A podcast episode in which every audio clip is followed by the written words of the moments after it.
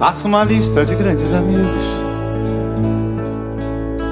Quem você mais via há dez anos atrás? Quantos você ainda vê todo dia? Quantos você já não encontra mais? Faça uma lista dos sonhos que tinha. Quantos você desistiu de sonhar? Quantos amores jurados para sempre? Quantos você conseguiu preservar? Olá, galera! Podcast 45 minutos, começando sua edição número 509. A gente tá ouvindo um clássico da música popular brasileira, Oswaldo Montenegro e sua lista. João de Andrade Neto, você que pôde conferir esse, essa apresentação em loco, inclusive. É, dá pra gente falar um pouquinho sobre o tamanho de Oswaldo Montenegro pra MPB, né?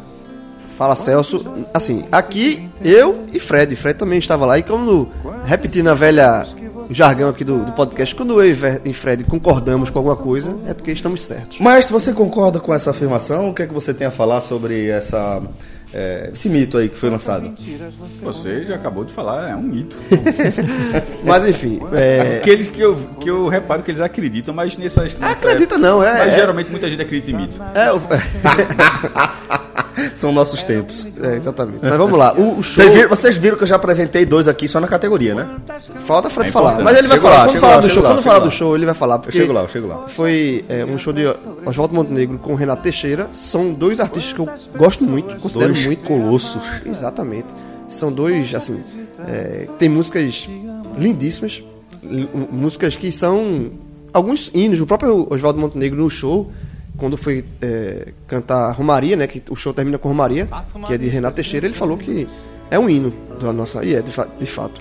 E é um, foi um show lindíssimo, um show é, é, é, que os dois artistas eles dialogam muito bem do show, o show é muito bem amarrado, é, muito bem construído e um show muito emocionante. Eu chorei muito, velho, assim, com duas músicas que me tocam muito, que é Tocando em Frente, de Renato. Ando devagar, porque, porque já, já tive pressa e leve esse Foi a música com, que, com a qual eu entrei na minha colação de grau. Essa música é linda e eu chorei, chorei com essa música, mas chorei muito. Eu e acho que um terço do Brasil. e com Romaria, que o curioso é o seguinte, Romaria é uma música com um tom religioso, né? É Elis que lança, né? Hã? É Elis que é, lança, né? 70, a música é de 77, se eu não me engano. E a, e a música é uma música que tem um tom religioso. E, quem não sabe, eu não sou religioso. Eu não, eu não tenho, assim, eu tenho uma distância muito grande com religião. Mas mesmo assim é uma música que me toca muito, eu chorei muito nessa É porque música. eu acho que é mais, mais do que sobre religião, é sobre fé, sabe, João? É. E eu acho que é isso que, que, que toca na música, não é. Porque ela não fala sobre um dogma, ela não fala sobre uma igreja, não fala sobre uma missa, sobre um culto, ou sobre um encontro, uma reunião. Ela fala sobre fé. Exato. Né? É. E eu acho que, que é isso que mexe com a gente, porque independentemente de você ter uma religiosidade, de você ter uma, uma alguma identificação com alguma escola mais tradicional, é, você tem fé. Fé a gente tem, fé é esperança, né? Esperança de que coisas melhores vão acontecer, de que momentos melhores virão. E a... Eu acho que é muito em cima disso aí. Exato, é, concordo. E é uma letra lindíssima. E eu lembro muito, também eu chorei muito porque eu lembro muito da minha mãe e tal. E foi um show que eu agradeço, até no Twitter eu coloquei isso, eu agradeci muito a Art Rec. Que foi um, a galera é foi, é gigante, né? É gigante. Primeiro, trouxe... primeiro pelo seguinte, Fred, talvez é, o primeiro agradecimento que a gente deve fazer para a Art Rec seja a de possibilitar que a gente tenha encontros assim aqui no Recife. A Arte Rec, ela meio que tomou para si esse papel de trazer esse tipo de apresentação para o público do Recife. E a gente pode dizer, Fred, que a Arte Rec cumpre esse papel com maestria, né? Celso, sem dúvida a Arte Rec é a produtora do Recife que melhor utiliza os palcos da cidade, né? sobretudo os teatros. Já vimos grandes encontros né, trazidos pela Arte Rec. Verdade. Virão alguns shows pela frente, já tem shows marcados bem interessantes. Caso de Tiago York, né, trazendo. Voltando, né? Trazendo Acústico MTV. Um show que esse aí, meu amigo, preparem dois teatros aí, porque é um show bem esperado, muito tempo. Trazendo também o show dos Titãs. De certa forma, falar em Titãs Acústico é voltando também. Né? Voltando, né? E é um encontro é, de gerações, assim, o Titãs é, resgatando um pouco daquele trabalho acústico que a gente considera o divisor de águas, não só da banda, mas do pop rock brasileiro. É o ressurgimento, né? É, o, o Titãs Acústico, aquele disco, ele traz o, o, o rock dos anos 80 para os anos 2000. Ele revigora todas as bandas a partir dos Titãs. E sobre esse show do último sábado, é, antes de ir, eu vi o post da Art Rec com ingressos esgotados.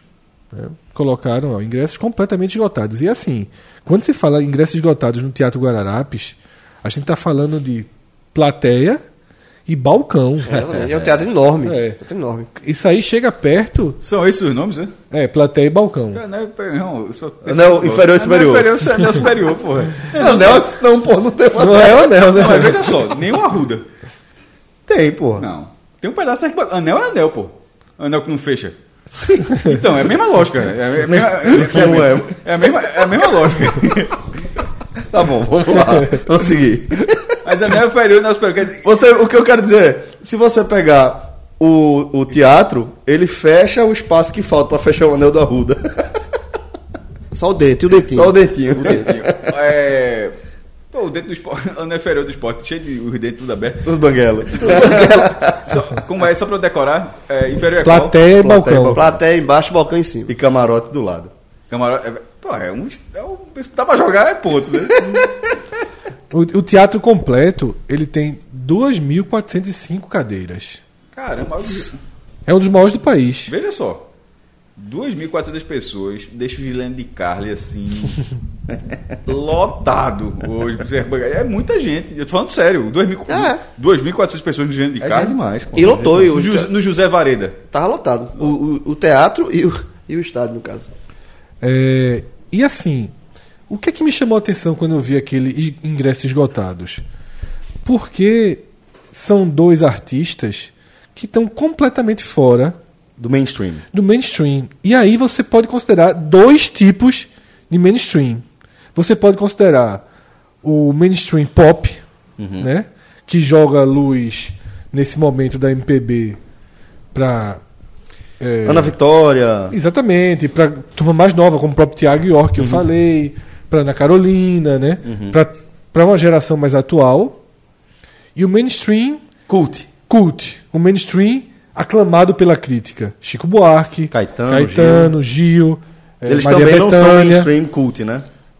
Então, assim, caras como, como Oswaldo Montenegro e Renato Teixeira, eles são a segunda divisão da, da música popular brasileira. E são assim desde que. de- na verdade, eles já tiveram. É, Oswaldo, sobretudo, já teve no mainstream da época ali, festivais, novelas, tal, né? né? Novelas, ele já teve esse lado, mas esse mainstream pop, ele dura muito pouco. Normalmente ele é bem perecível. Então, quando ele deixou de ser a onda do momento, acho que anos 70, 80, né? É, até eu lembro de, de Lua e Flor, né? Que é a música que marcou muito de uma novela no final dos anos, noi- dos anos 80. É, Sassamutema. Salvador da Pátria. Que era Ela Lu e Flor, foi aquela fase Lu e Flor, Bandolim, É, né? exatamente, final dos anos 90, 80. E aí, depois que, depois que ele deixa de ser interessante pro mainstream do momento, o pop, ele vai para uma espécie de uma sombra, Um limbo, né? porque ele não é respeitado como Chico, como Caetano, como os caras que a gente falou aqui. E por que não é? Não somos nós que vamos saber responder, mas se torce o nariz pro Oswaldo Montenegro como se ele fizesse algo muito diferente Pô, eu acho muito bacana. do velho, que os outros fazem, assim, como se fosse uma poesia menor. E aí você vai no. Em alguns momentos ele me lembra Ivan Lins, em alguns momentos assim, sabe? É que é até um cara até. Um pouco mais. Existe- É um- na é verdade, com, com Oswaldo se criou uma. Preconceito, Um na verdade, preconceito. in- in- inexplicável. Sabe assim. por quê? Porque em algum Tipo, momento. Como ele, se fosse coisa chata. é, um- em algum um- momento ele fez. Ele faz Se fala menestrel com desmerecimento, assim, ah, o menestrel. É. Em algum momento da carreira dele, justamente essa explosão aí de Lu e Flor e tal, ele se tornou a música mais tocada do Brasil. E Chico e Caetano não se tornam a música mais tocada do Brasil, por exemplo. E isso gera um, um, tipo.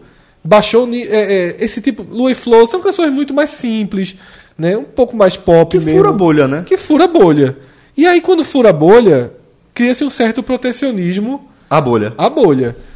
E aí sempre teve, desde então, como se Oswaldo Montenegro A fosse bolha um cara, original, no caso. É, né? um cara ridículo, um cara piegas, tá entendendo? Eu, Tem- Engraçado, eu nunca tive essa impressão. Não, tem velho. muito. Aí tu- Você, É, existe faz ver- você ir pro show de Chico é culto, você ir pro show de Oswaldo Montenegro, você mais coisa ridícula. É, Até tem- hoje é, tem é, isso. É, um pré, é o preconceito que se É, tem. existe um preconceito Engraçado. em relação. E Renato Teixeira, por vir do, da coisa rural, não é, Ah, eu acho maravilhoso. Pronto, Renato Teixeira eu já acho maravilhoso. não é muito a praia do Recife, né? Das nossas cidades e tal. No interior de São Paulo se valoriza mais, mas Renato Teixeira aqui também é visto como um subproduto. Ele é um grande, assim, a gente pode dizer que como compositor ele é um gigante da MPB. Agora, talvez como... como... Mas é um gigante da sub-MPB. Entendi. É um velho. subproduto. Engraçado, da- velho. é- Eu- é eu não tinha, eu não tinha essa, essa rural. impressão que vocês estão trazendo, não. Ele não é um cara curioso. cultuado, você, você não vai. Não tá nas grandes. Né, são os 100 melhores discos da música brasileira. Não passa nem perto de ter Oswaldo Montenegro Mas, ou Renato tipo, Teixeira. será que nas 100 maiores composições, será que não tem uma não- de Renato? Se fizer Se uma fizer- crítica de que desses caras que estudam a música e tal, não tem Talvez, mas talvez, talvez entre Romaria, mas porque, é como você falou lá atrás, foi uma música que explodiu com Elis. Elis olhou, Sim, que é. era uma, que é uma artista muito respeitada, ela Elis velou e gravou. Na hora que ela grava, ela coloca a luz em cima de Renato Teixeira. E aí, assim, De tudo que a gente tá Elis falando já era aqui, Elis é, quando ela lança a Romaria. de né? tudo que a gente tá falando aqui, duas músicas poderiam entrar numa lista dessa de 100. Eu, eu as colocaria, que é Romaria e Tocando em Frente. Pronto, essas duas eu colocaria também. Eu acho que estaria numa lista das 100 músicas. Eu acho Tocando em Pronto, Frente E aí, veja, Fred. uma, das, uma das grandes músicas do país. Concordo. Não é muito do nosso Brasil, porque nós somos urbanos do Nordeste. Aquilo ali é um Brasil rural. Sim. É um Brasil mais interior Que é a massa do Brasil também, né? Exatamente. Só que é o, é o Brasil de dentro, né? Então, Celso, eu acho muito bonito e muito emocionante. São caras que não estão na onda, não fazem música da moda, não tentam fazer música da moda, não estão nas novelas, não estão nas TVs e vendem 2.400 ingressos, preço médio acima de 100 reais, tá? E as pessoas vão pro show e se emocionam e choram e cantam belas músicas, sabe? Mas isso é muito bonito, é muito honesto. Tá? Felipe Vieira, é, do JC, ele comentou esse post né, que eu escrevi no pré-show e falou isso. Fred não gosta da música dos dois, mas de fato é muito é, significativo. Né? A, a resiliência deles, a condição. Porra, a- a- o amor pela sua própria música. Dizer assim, bicho, eu não vou. Meu irmão, eu vou seguir em frente mesmo. É minha música, eu gosto, eu toco. E assim vai, tá? E tentam fazer músicas novas. E assim, foi um show, como eu falei, assim, sem. Extremamente despretensioso. Tá um show muito bonito. simples, um show muito simples. Muito simples, Simples, muito bonito. não tem nada, nenhuma superprodução, nem nada. É música. Dois É caras música. que pegam suas músicas aí e vão tocando e, e tem muita música bonita. Eu acho que a gente tem que se desarmar em relação a, a- sobretudo, a beleza e a simplicidade das coisas, sabe? A gente espera muitas vezes é, pirotecnia demais, né? Razões demais, conceitos demais. E às vezes tudo que os caras querem e, e 2.400 pessoas querem é É uma ouvir boa uma música né? bonita, né? Pois Ouvir é. uma música bonita. E não importa se é a maior, a mais bem escrita, a mais inspirada, a tecnicamente perfeita, ou se ela é simplesmente uma música feita para as pessoas cantarem, para emocionar, como é a lista, como é um, porra, super super brega também tratado como brega, porque é muito utilizado dessa forma, mas aquele poema que ele, que ele recita, que é clássico Metade, dele, né? metade, Metade é lindo. é pô. muito bonito. É muito porra. bonito. É muito bonito. Eu tava até conversando com minha esposa depois do show que eu tiraria o último verso. Porque o último verso, não, o, o o poema não é sobre amor, essencialmente, que ele fala. Porque metade de mim é amor e, a outra, também. metade também. Então as pessoas usam isso. De todas as formas, né? Então, você botar aí metade no Google, Metade de mim é. é, pronto. meu irmão, é cada cartãozinho horroroso que a turma faz, esses GIFs animados. Mas é, é uma letra muito bonita, com um desfecho que não precisava ser, ser exatamente esse. Mas enfim, show muito, muito bonito. Então, mais uma vez, agradeço a Art Rec por ter trazido esse espetáculo pra cá e vão trazer, vai trazer outros espetáculos 11 também. de outubro, Pretendo Titãs Acústico no Recife. Esse acho que todo mundo aqui vai, né? Vai. Eu, por mim, eu vou pra Thiago York e pra Titãs. Eu gosto de Thiago York. Vamos fechar então? Vamos fechar aí pra gente se organizar. Porque Thiago York, velho, é um pouco disso também. Já tem gente. to- Como ele já rompeu, já tem gente torcendo o nariz pro cara, porque ele fez música com a Anitta, flerta com uma coisa mais pop atual, aí você já torce o nariz. Tal. Eu, eu gosto dessa, dessa turma que desafia um pouco a rigidez né, dos críticos da música pura, assim. Como sou um cara retrô, não conheço muito Thiago York, não. É por isso É, que eu João, sou Renato Teixeira. Ian. João vai pra esse show Thiago York com Bento e Beatriz daqui a uns 33 anos, fácil. Vai. York cansado, barba branca. Dizendo que era gigante, que acompanhou É. o lançamento, que aquilo que era música, isso que vocês escutam, lá, lá, lá, lá, lá, lá, lá, É, lá, po- pode po- esperar. Pode ser, mas por Pode enquanto, esperar. no dia dos pais, antes que a gente tá- vai começar de fato o programa, daí já dá tempo de parabenizar os pais, né? Que domingo foi o dia dos pais. E aí eu descobri no dia dos pais que Bento, por enquanto, é pagodeiro. Pagodeiro, Eu jovem. botei pagode, não passou. Eu botei o Oswaldo Montenegro pra escutar, vou estar, ele não fui muito não. Aí quando botei uma música mais animada de pagode, o Pirra se animou. Aí falou, tá todo escutando pagode. Deixa eu compartilhar aqui como é que foi o meu fechamento do dia dos pais. Agora, né? detalhe, rapidinho. Quando eu botei pagode no, no, pra procurar no Spotify, eu botei assim, pagode raiz. Pagode raiz. Aí veio o pagode raiz. Ah, claro, né, João? Deixa eu compartilhar então um pouquinho aqui do, do, do fechamento lá do meu, do meu Dia dos Pais. É, que estava nos finalmente da, da- do dia, da operação do dia, a gente sempre se divide, eu e Sofia. Normalmente ela vai ficar com, com o menorzinho, tem sete meses, ainda dorme mamando, e eu fico com o Caio, né? E é, tava com o Caio, a gente faz uma concessão de, nos fins de semana, ele poder dormir na cama da gente assistindo, adormecer, é isso que eu quero dizer, sabe? Adormecer na cama da gente assistindo um filminho, né? E aí a gente tava lá, eu e ele assistindo tal, e teve determinado momento que ele já tinha mais de uma hora de filme, o menino não tinha dormido, e Sofia na luta lá pra botar alguém pra dormir. Aí Caio vira pra mim todo carinhoso e faz: Papai, eu te amo muito, eu te amo mais que o gigante. E eu, pô, você fica com o coração derretido, né? Irmão, deu cinco minutos, Sofia entra no quarto, bem devagarzinho, ele já tava bem sonolento, que ele nem viu Sofia entrar. Ela veio assim por trás de mim, aí deu um beijo nele, ele olhou pra cima e fez: Sai, papai.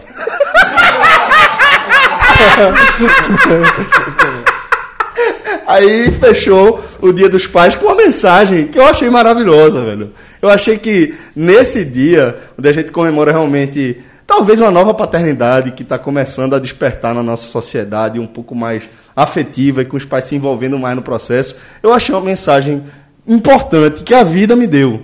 Porque, de fato, em alguns momentos da vida dos, dos nossos filhos, é, a presença da mãe é mais importante que qualquer coisa para eles. Né? Sim. Caio ainda é uma criança de 3 anos de idade, que há bem pouco tempo morava dentro de Sofia e há menos tempo ainda achava que ele era uma coisa só.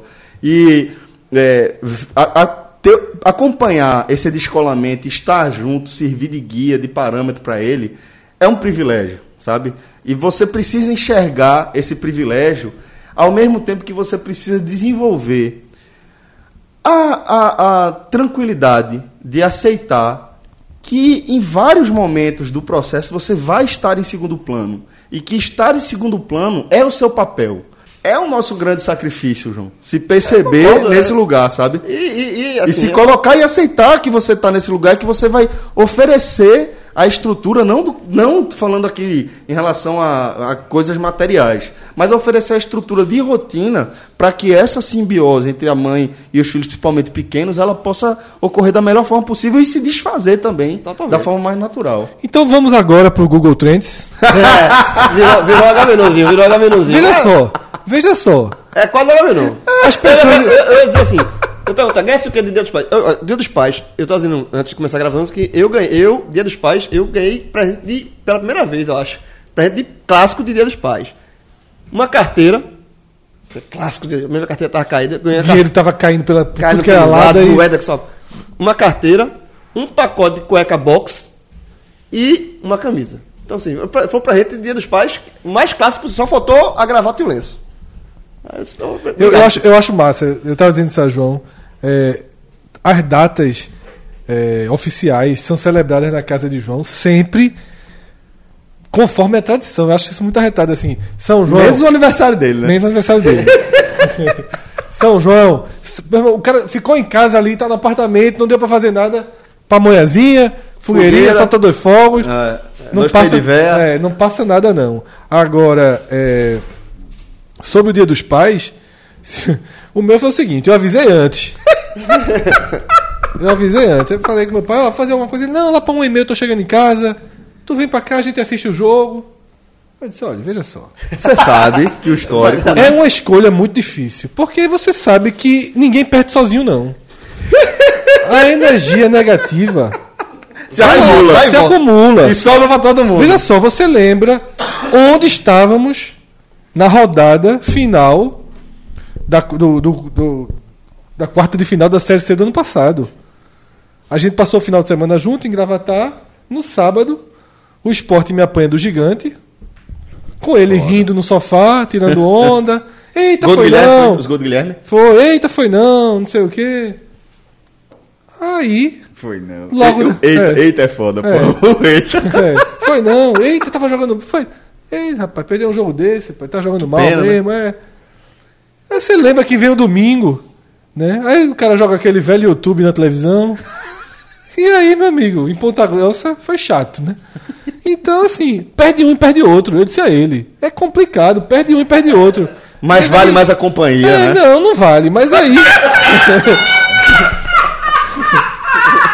O cara. Mas pro, pro ouvinte ser minimamente contextualizado, ele tinha que entender o que é o pai de Fred, meu irmão. É, Essa altura, Exatamente, essa é. altura acho que o cara já entende. Não entende. não. Entende não, entende não. Não tem condições de entender, não. Aí, beleza. Só que aí, minha esposa se atrasou, não sei o quê. Eu queria, queria ter chegado lá 1h15 pra sair 3h50. Cheguei lá 3h20. Putz. Ou seja, já estava condenado. Ah, ver o jogo né? lá. Então, mais uma vez, dois resultados negativos pra conta. Lembrando que eu abandonei no meio, viu? O YouTubezinho. O Agora, YouTube não, o diz, aí, diz aí o que a tua irmã falou. Não, aí, tá, aí chegou depois minha irmã, não sei o quê. Aí aquele joguinho tenso. A turma, de- detalhe. detalhe. Fica todo mundo conversando água, né? Falando de. Tava falando de descascar ovo de codorna na conversa. não, que tem um cara que descasca ovo de codorna. Tem dos- um cara. É, sem, sem ovo por. Sem ovo por 9 reais, porra. O cara, o cara Bom. descasca assim. Não, ó. o cara dá, e traz- dá o ovo também, tá incluso o ovo. Né? Você não compra o ovo Qual do cara preço? descascar, não. 9 reais, muito bom, porra. Por quantos ovos? 100. Tá bom. 100 ovos. Isso aí terminou Mariana ligando pro cara e encomendando 200 ovos. Claro, né? Mas vamos lá. Aí todo mundo conversando disso. Meu pai ali no canto de olho e eu afundado no sofá, né? Aí aquele cruzamentozinho, a bola passa na área. O cara do Criciúma, foguinho pra dentro. Puf, aí minha irmã. Gol! eu olhei assim pra aquele silêncio, né? Eu olhei assim pra ela. Ela, eita, confundi a barra.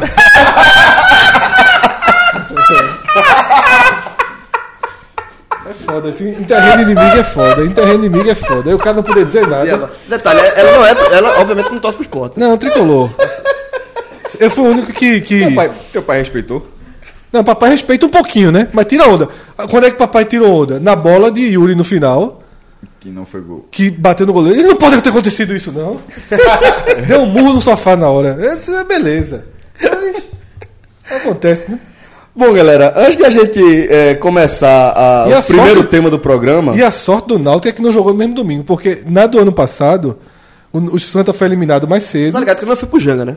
Porque quando, normalmente quando eu assisto jogo do esporte no Janga, o esporte ganha. Cara, não foi. Tá vendo que, esse que vale a pena? Não foi encontrar o pai. Não, por um jogo motivo nobre. Na segunda-feira, sabe? segunda-feira tem jogo do Náutico, não encontro lá. Por um motivo nobre. Deixar o ponto, longe né? do E eu, G4. e, eu, e eu disse, ó, pai não gostou do presente. Ele disse, qual? O outdoor. Rapaz, isso, velho. Que bicho cretino, velho. O outdoor é presente, tá lá. Porque no ano passado a gente né, viu o jogo do esporte no sábado, viu do Santo Domingo e voltou para Recife. O Náutico tava jogando enquanto a gente voltava pro Recife. O Náutico e Bragantino, né?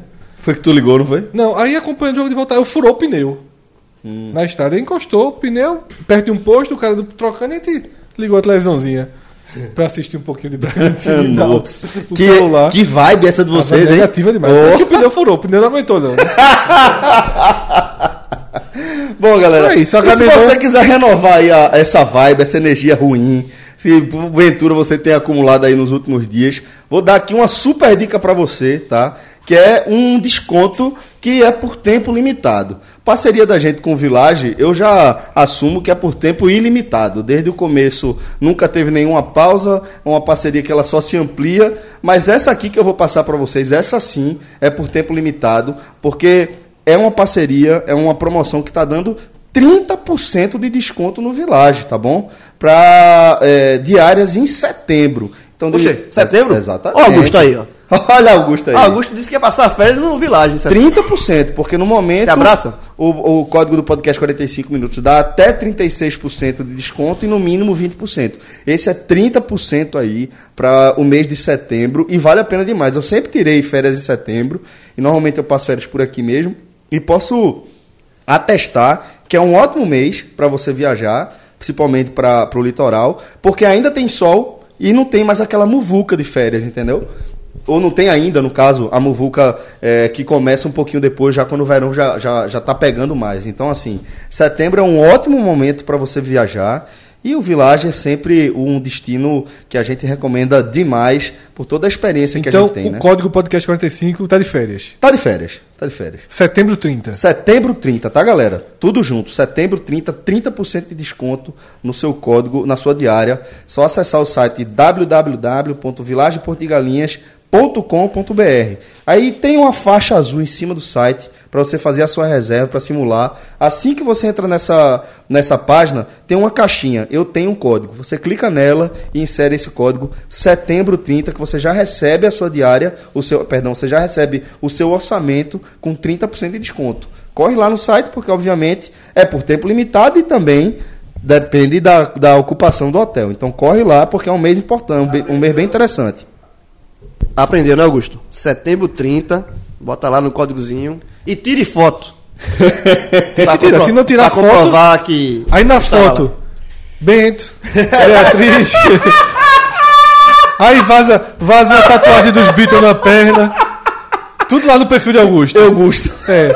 Essa assim, a piscina, e lá no fundo, assim, no cantinho, o Bento aqui, ó. Va- vamos ver, vamos, Vamos lá, ver. vamos lá. Tire Eu foto, gosto. tire foto. Pirapora, nossa Senhora de Aparecida. Ilumina a mina escura e funda o trem da minha vida. Sou caipira, pirapora, nossa Senhora de Aparecida. Ilumina a mina escura e funda o trem da minha vida Mas finalmente aqui, falando de futebol, não. Porque Por de que futebol que é? a gente já falou, né? Por que quer? Se quiser. Cássio mesmo tava, passou amanhã discutindo cinema. Podcast. Podcast raiz, voltando a ser raiz, com meia hora de Agamenon, né? Mas a gente vai finalmente. Mas foi atendendo a Mas agora, pedidos. já que ele falou aí, não foi a discussão, obviamente, mas foi informação. Vai sair mesmo o filme Magrão. Me surpreendeu. Tá, a mim também. Me surpreendeu. A mim também, certamente. Uma, uma Thais Sintra, uma das produtoras do, do filme, ela, ela tweetada desde a saída de Magrão, mas ela deve ter dado, deve ter aparecido na timeline dela, alguém mostrou, sei lá, semanas depois. Aí ela, ela, ela fez um comentário dizendo não, que o filme vai sair e que, na verdade, tratou, acho, estranhou a dúvida. Eu disse, pô, Eu estranho o estranhamento dela. E eu digo mais que Mas é um dos desdobramentos diretos e mais imediatos que a gente está vendo da decisão equivocadíssima que, que Magrão tomou aí em seu desfecho sua passagem pelo esporte, né? É um cara que. A gente já tem um especial sobre isso, mas um cara que poderia ter sua imagem vinculada ao clube e à torcida. Porra, É o sentido pra do- sempre. É, pra é, mim- é o sentido do filme, né? Assim, é, não sei, não faço a menor ideia do roteiro, se vai ser retratado, se a parte do esporte é meia hora de duas horas, realmente não sei. Porque pode ser um filme de, de, de fato o esporte seja uma coisa minimizada, mas de, o que vendo de fora, o que parece é que me parece óbvio, inclusive, na verdade. É que a, a existência desse filme é a relação dele pelo esporte. Não, não tem, esse filme Até não porque, existe. Cássio, se não for, precisa do capítulo final. É. Exato. Veja só, é, é, é, o goleiro encerrou sua carreira. Teoricamente. Então, não fa- né, já passou três meses, dois meses, três meses, não, não vai ser absorvido pelo mercado. Só se for no exterior, né? É, uma terceira divisão na Itália. É. Eu, eu, sinceramente acho que. Encerrou a carreira. Ah, também Encerrou a acho, também acho, também acho. E aí é o seguinte, agora a história tem início, meio e fim. A E se história dele no esporte, e né? se o filme ainda não está 100% pronto, se não está lançado, hum, talvez fosse o ideal lançar com início, meio e fim. Aí você pergunta, você acha então que chegou ao fim, não tem mais um novo capítulo a história de Magrão com o esporte? Dentro de campo, não. Eu acho que, Eu acho que a fora despedida de Magrão está em suspenso. Ela está suspensa. Ela, pode, ela vai acontecer. Não sei se vai acontecer, não, mas eu acho que pode. É, eu acho que ela vai acontecer. Pode acontecer em dezembro desse ano, pode acontecer daqui a cinco anos. Isso. sabe? Mas- Em algum momento, em algum momento, é, haverá um capítulo final. Tu tem certeza de convicção disso? Eu não tenho. Eu não. tenho certeza. E que em algum momento haverá um capítulo final diferente. Pode não ser grandioso. Seria um epílogo quase. né? É, pode não ser grandioso, como aquele texto muito bom de Tiago Medeiros que ele fez no Globo.com, né? O dia que não existiu, né? Construindo o dia. É, aquele dia era um, aquele texto traz um final grandioso, né? E é o que todo mundo achava que seria o natural. seria natural. sonhado Natural. e temido. Sonhado. Quem não já falou? Todo torcedor do esporte, João, eh, já falou em algum momento na ilha. O último jogo do Magrão, final, vou me falou, arrombar. Imagina, bicho, quando disser assim, ó, acabou, saiu, não joga mais. É o último jogo. É, que é tudo Pois é. é tratado Acabou na- sendo aquele clássico Santa Cruz, é, né? A falha dele. acaba, que nem passou despercebido, tratado naquele texto de Tiago. Então, assim, como não existiu esse último capítulo, existe uma chance, se for muito próximo, né? Eu só vejo essa chance se o esporte subir. Talvez o esporte subindo, todo mundo passa um pouco A borracha, nas né? arestas, a borracha nas arestas. É, passar pano tá tão na moda que eu confundi passar o pano por borracha. Passar borracha nas arestas. E aí você faz uma grande festa em dezembro, tá? Com, ou, ou no iníciozinho do ano que vem, de apresentação de elenco, com a despedida dele. Se tudo voltar para o lugar. O esporte não subindo, aí não tem clima, os problemas vão continuar sendo remexidos, e aí a história Ferida vai ficar continua aberta. É, para mais tempo. Então, é, se houver um final feliz dentro de campo, abre a possibilidade para um final feliz imediato fora de campo. Se não, vai ser algo como, como pô, Cook no Náutico. O jogo foi bem depois, ainda que o Cook jogo nunca não foi tenha. nem um jogo de despedida, na verdade. Foi um jogo de. Virou um jogo É. de homenagem, né? Que foi quando teve a reabertura dos aflitos, fizeram um jogo de homenagem a Cook. Foi Exatamente. Então você pode depois, ainda que Cook tenha faça Cook, e parte, detalhe, né? Nunca saiu do Náutico, né? É, exatamente. isso. Cook faça parte do dia a dia do Náutico. É, Pode ser que um dia, mais pra frente, se faça esse jogo especial. Não seria mais de despedida, mas de celebração. Eu acho que tá tudo muito em aberto. E sobre o filme, cara, a escolha de quem faz, né? Não sei se já havia compromissos Isso, contratuais firmados depois do desfecho Mas de Magrão. não precisa tal. ser um gênio do marketing pra saber que o filme. Tá morto, né? Né, Não, é o momento ideal pra lançar o é, filme. assim.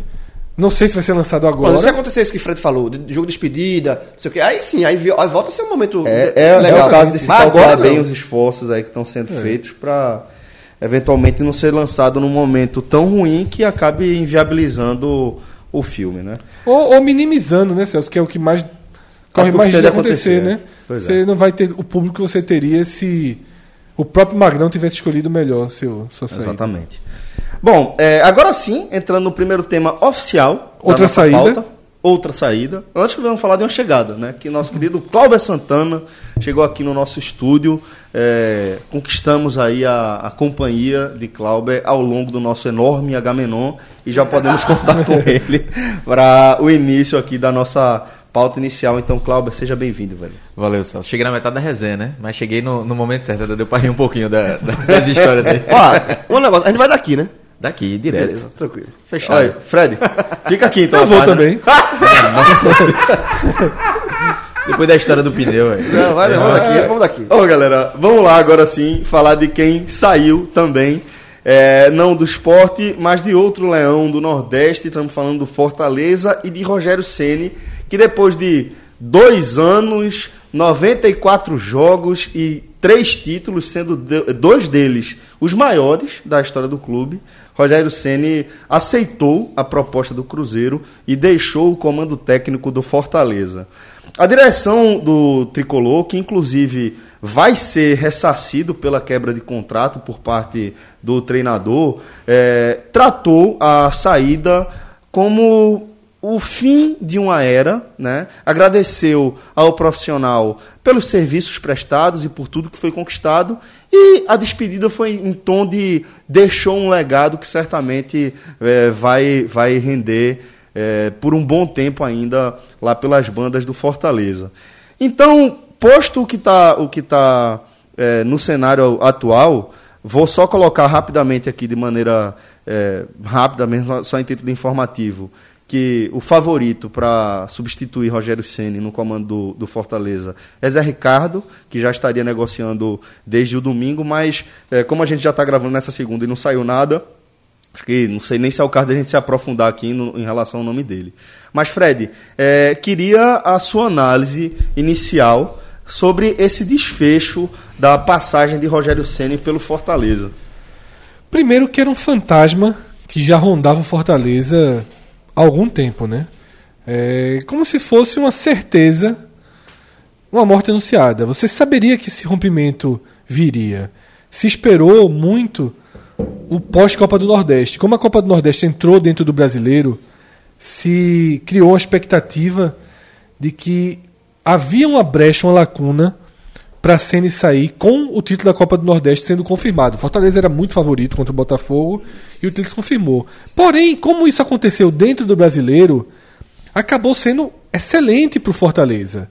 Se esse título da Copa do Nordeste é disputado antes do brasileiro, eu acredito que Rogério Ceni não começaria a Série A no clube. Acabaria é, cedendo a investida porque ele teria, até de forma mais, mais sólida, o discurso de um trabalho completo. Ele pegou o clube na segunda divisão, ganhou o brasileiro da segunda divisão, ganhou o estadual, ganhou a Copa do Nordeste e foi dar outro, pra, outro passo na carreira dele.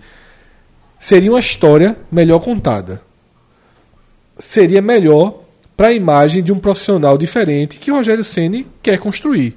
Como todos é, é, novos profissionais, em tese, deveriam construir, que é quebrar a cultura histórica e vigente no futebol brasileiro, que é a cultura do trabalho interrompido Contribuiu, no caso, né? seja pelos clubes, e aí os treinadores se revoltam e todo mundo se revolta que os clubes não dão chances, que demite com quatro jogos, que demite com dois meses, que demite com sete jogos, e o lado do treinador, que também muitas vezes acaba contribuindo. A gente tem vários exemplos. Guto Ferreira, hoje treinador do esporte, tem exemplo, é um exemplo claro do que ele já fez na carreira. Trocou o Chapecoense pelo Bahia, trocou Bahia o Bahia pelo pelo, Inter. Inter, né? E essas lições vão sendo aprendidas. A gente já viveu várias dessas. E Rogério Ceni vinha construindo uma história diferente. E, de certa forma, ele se nivela. Não vou dizer que se nivela aos outros, porque é, ele protelou um pouco isso. Ele poderia ter Mas, largado Fred, antes da Copa do Nordeste. só, é, eu acho que se nivela, assim, nesse contexto sim. É, eu Veja então. só, não, é porque você fica- tu ficou meio assim, embora tenha afirmado, mas meio com a ret- é, meio reticente. Eu não acho que tem que ficar. É porque a minha reticência, cara, só pra finalizar e aí você pega, a minha reticência é que eu concordo com ele. Eu acho que ele deveria ter saído. Eu acho que são duas situações. É, a do clube e a do treinador, e, e t- talvez até outras situações, a de uma análise juntando os dois cenários. O trabalho de Rogério Ceni são 93 jogos, se eu não me engano, no, no no- Fortaleza. 94. 94 partidas. É, e aí o que, o que acontece? É, é um trabalho engraçado. No Brasil, um, trabalho, um treinador treina 90 partidas é algo grande, né? O jogador pode passar. Hoje, antigamente, se dava camisa de jogador quando fazia 100, 150 jogos. Hoje o jogador já recebe camisa de 50 jogos. Já fez, o cara fez jogador, fez 50 jogos, já recebe camisa comemorativa. E treinador, quando completa um ano, já vira notícia. Que é um negócio assim meio ab- absurdo, mas enfim, é a forma como o futebol brasileiro acontece há muito tempo. E Rogério Ceni parecia pode até vir a ser nos, nos próximos anos da carreira, porque eu acho que ele vai ter uma carreira duradoura como treinador. Mas nesse princípio ele parecia pronto para quebrar esse paradigma. Tipo, ele começou no São Paulo e só sairia de São Paulo se o São Paulo demitisse. Saísse que acabou tendo aquele, um, o acordo lá e ele acabou deixando o São Paulo. é, que lembra, inclusive, um pouco assim, o, o, o jo- jogador que tem uma identificação vira treinador no próprio clube. Então, assim, o Fortaleza, um outro clube absorvendo essa figura, pa- parece ser um passo diferente. Ô maestro, antes de você passar pro Fortaleza, só relembrar que, reforçando o que você falou, que ele tinha tudo para ser o cara que ia quebrar essa cultura, quando ele foi demitido do São Paulo, ele reiterou essa postura dele, o discurso dele de eh, defesa da manutenção dos projetos, dos trabalhos, né? E era o que ele- até, até esse fim de semana continuava, continuava assim, Celso. O Fortaleza oscilou, com com qualquer clube oscila. Veja só, ele, o trabalho dele quase aca- acabou no estadual de 2018, quando, o Cea- o- o- quando o Fortaleza perdeu o título. E ele ficou, da forma como pe- perdeu, e ele ficou assim, deu uma balançada. Mas assim, Foi bancado, né? Com muita É. segurança. Mas aí depois veio uma Série B, veio uma Série B que o time engrenou com uma certa velocidade e depois arrancou para uma campanha inacreditável, inacreditável no sentido de ser fantástica, né? Pra, né? De que o Fortaleza não seria capaz, não. Mas uma campanha incrível, mudando a palavra, então. É, E ali ficou consolidado. Aí depois ganhou um estadual valorizadíssimo, porque foi o primeiro estadual do, do, do futebol cearense, com os dois na primeira divisão, então isso tem um peso. Assim como ah, é, estaduais hoje estão valorizados, mas existem cenários.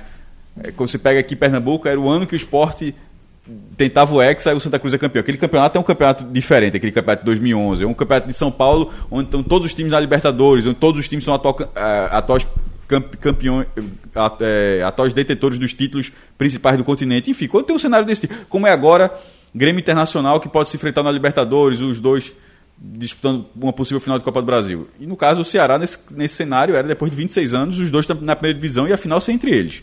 Então era assim um título estadual valorizado e a Copa do Nordeste inédita. O, tra- o trabalho que ele deixou no Fortaleza, assim, é, in- é- inclusive sai com o Fortaleza acima da zona, da zona de rebaixamento. É bom frisar também, que não sai com o time do Z4. Então a forma como ele sai de Fortaleza, ele deixa um legado muito grande. Mas eu acho, embora concorde, que pegar um Cruzeiro na zona de rebaixamento, com o time que tem, e pensar, porra, é, se eu deixar esse time assim na metade da tabela, uma arrancadinha, já tô feito aqui E tem chance da Copa do Brasil o ainda. trabalho dele. Tem isso, é isso que eu ia falar. Tem o, traba- o trabalho dele é pegar o Cruzeiro e levar o Cruzeiro à Libertadores. Porque se fizer isso aí, aí também é o Cruzeiro sete vitórias seguidas. É um, é um negócio assim assombroso. Pra... Mas se ele tira o Cruzeiro de um time que não faz nem gol, foi, foi fazer contra o Havaí depois de oito rodadas, depois de oito apresentações, porque teve jogo da Copa do Brasil, depois de oito partidas. Não tem, se eu não me engano, é uma vitória em 15 partidas ou são em 16 jogos. É uma coisa assim absurda.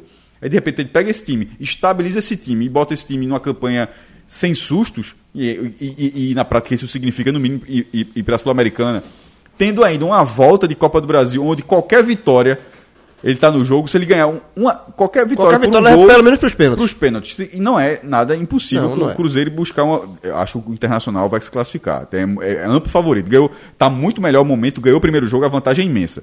Mas o Cruzeiro vencer por 1x0 e ganhar nos pênaltis, não acho nada absurdo. E se acontecer isso, ele já vai estar disputando Tem um o título grande da Copa goleiro do né, pra, nos pênaltis, é Fábio, né? É, e já vai estar disputando o título da Copa do Brasil. Então eu acho que ele vai querer estabilizar o time, mas vai querer dar esse tiro. Quem fez esse tiro, por exemplo, foi Eduardo Batista quando estava no Fluminense. Tava lá e conseguiu levar o no, jogo, se não me engano, no Allianz Parque e botou o Fluminense na semifinal da Copa do Brasil. Foi uma campanha para ele assim muito boa naquele momento.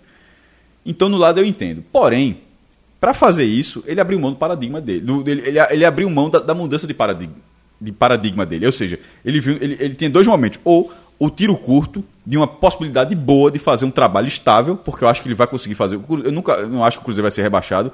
E tendo a possibilidade de, de, ir para uma final de Copa do Brasil. Acho difícil.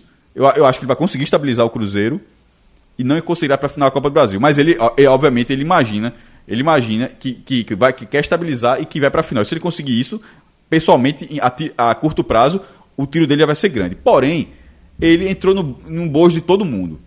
Porque agora, eu não vou. eu não- é, tipo, Fred foi headset, mas depois ele reforçou. Eu já não tenho. Eu não, eu não consigo nem. Eu acho agora que Rogério Senna é um treinador que, que, que dá resultado, mas que em algum momento, se aparecer uma oportunidade, ele pode se mudar. Porque até, até essa saída, ele estava construindo a imagem de que ele não de que ele não faria isso sob nenhuma hipótese que ele, ó, ele só sai se o clube demitir, mas eu não vou, eu não vou, eu não vou parar o meu trabalho. Ele estava construindo essa imagem porque é uma imagem que todo mundo esperava e que ele, ele, ele, ele alimentou essa imagem. Então, na hora que ele saiu, embora ache que profissionalmente ele saiu, porra, ele foi pro Cruzeiro, porra. Cruzeiro é uma oportunidade. Não é todo mundo que treina, tava lá, mano, há dois anos. Né? Cruzeiro é um, tre- um time que no Brasil, qualquer time que tre- quer treinar, um time que disputa campeonato. Não só disputa. Costuma, só nessa década os caras ganharam dois brasileiros da Série A, duas Copas do Brasil, tá quase sempre na Libertadores. É um time que qualquer treinador joga num estádio fantástico, é o Mineirão, tem uma torcida presente, é um time que qualquer treinador quer, quer comandar. E ele, ele viu essa oportunidade. Porém, a contrapartida, porque existe contrapartida, a contrapartida é que, nesse momento, ele é um treinador como qualquer outro em termos de, de cisão de trabalho, na minha opinião. É, veja, vamos lá. É, eu discordo um pouquinho de Cássio nessa, nessa questão. Assim, primeiro que eu, eu concordo com o Rogério Senna. Eu acho que ele é, fez certo para a carreira dele. E aí é que está o meu, meu ponto de discordância. É, nessa é, essa visão que se tinha que Rogério seria diferente dos outros e tal. É, eu acho que a gente tem que lembrar o seguinte: Rogério é um treinador ainda início de carreira. Tá? Ele teve o início de carreira lá no São Paulo, ele foi, furou a fila, porque ele era um, é um maior jogador do Shot de São Paulo, ele foi lá por conta disso, só por conta disso. não estava preparado, é, é, foi demitido e, de fato, deu start na carreira no Fortaleza, onde ele fez, além dos títulos que ele conquistou, eu acho que Rogério Ceni, se você fizer uma eleição no Fortaleza, eu acho que ele tem a possibilidade de ganhar como o maior treinador da história do Fortaleza. Pelos títulos que ele ganhou e também pela melhora da infraestrutura do Fortaleza. Ele bancou a questão do, seu treinamento, ele, ele mudou o Fortaleza no patamar também extracampo. E isso conta muito. Ele deixa um legado no Fortaleza não só de taças, mas de, de infraestrutura. E diante disso, ele foi terminou esse ano campeão cearense, como no estadual que Cássio falou, muito valorizado, campeão da Copa do Nordeste e fazendo uma Série A estável. Eu acho que a missão do, do de, de, Rogério no Fortaleza, é, ela tá, ela foi entregue, tá? Eu acho que ela, ele, ele só não vai complementar o Campeonato Brasileiro no Fortaleza, mas ele tudo que ele tinha fazendo no Fortaleza, ele, ele conseguiu fazer.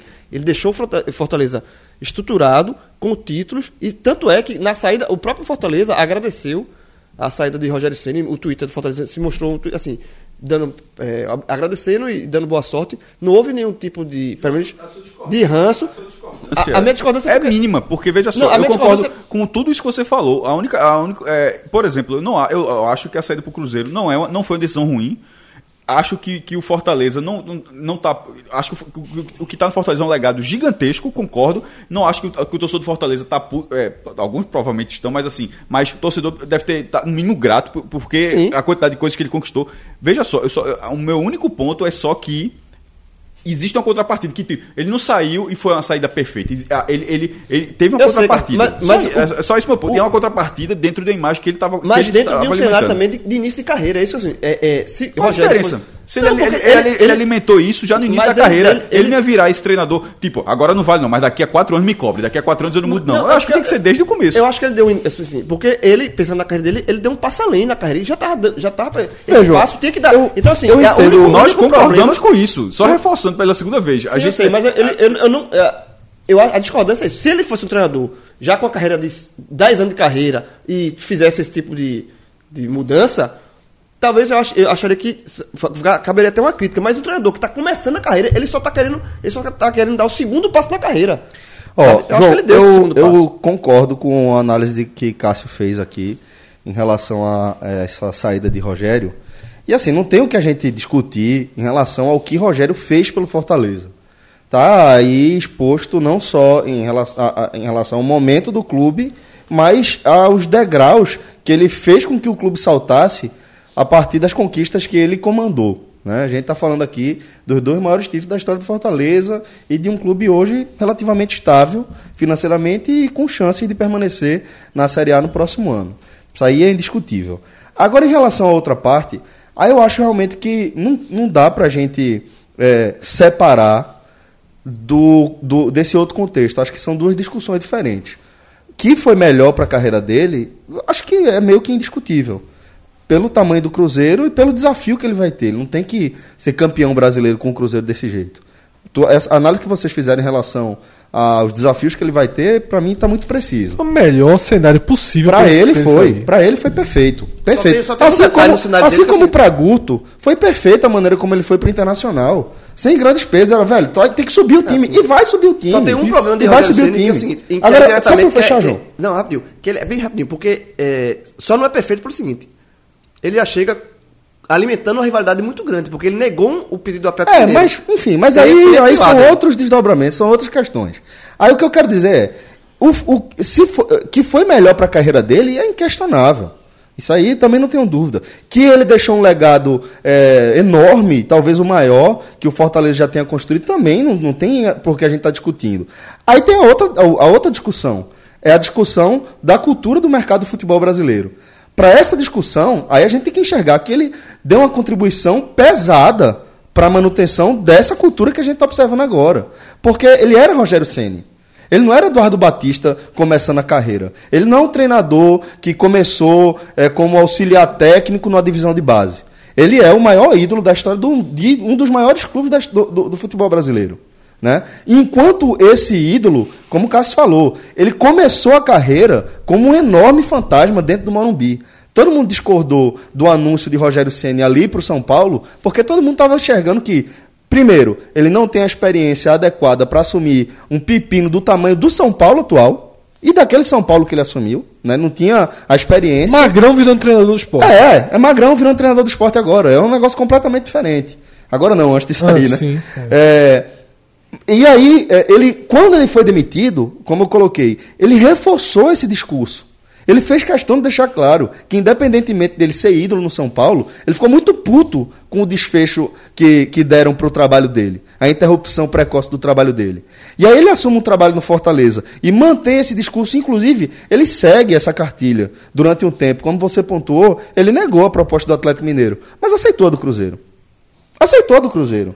E quando ele aceita a do Cruzeiro, se a gente olhar todo esse histórico, a gente precisa enxergar que, sim, ele contribuiu e deu uma contribuição valorosa, pesada, para essa, essa manutenção de uma cultura de interrupção de trabalho, seja por um lado ou seja pelo outro.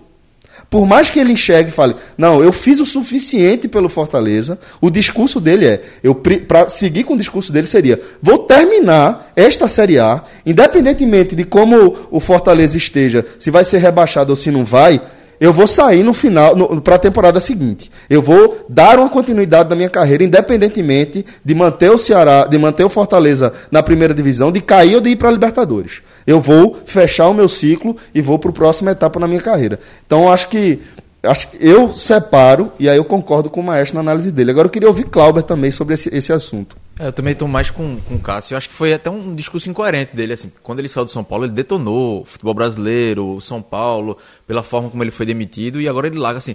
Claro que ele ganhou tudo, mas não acredito que o projeto. Só se tiver um, havia um acordo já com a diretoria do Fortaleza. Ó, se tiver uma proposta muito boa, eu posso sair aqui e, a, e a, o Fortaleza já esperasse isso. Não, não sei se, se, se isso já, já havia um pré-acordo sobre isso. Se houvesse esse pré-acordo, esse acordo era incoerente, seria É, incoerente, né? Exatamente. Não, é verdade? E, e por mais que você é, ele tenha ganho, ganho tudo pelo Fortaleza, deixar o Fortaleza no meio do, do campeonato não, não, acho que é o, não acho que é o ideal.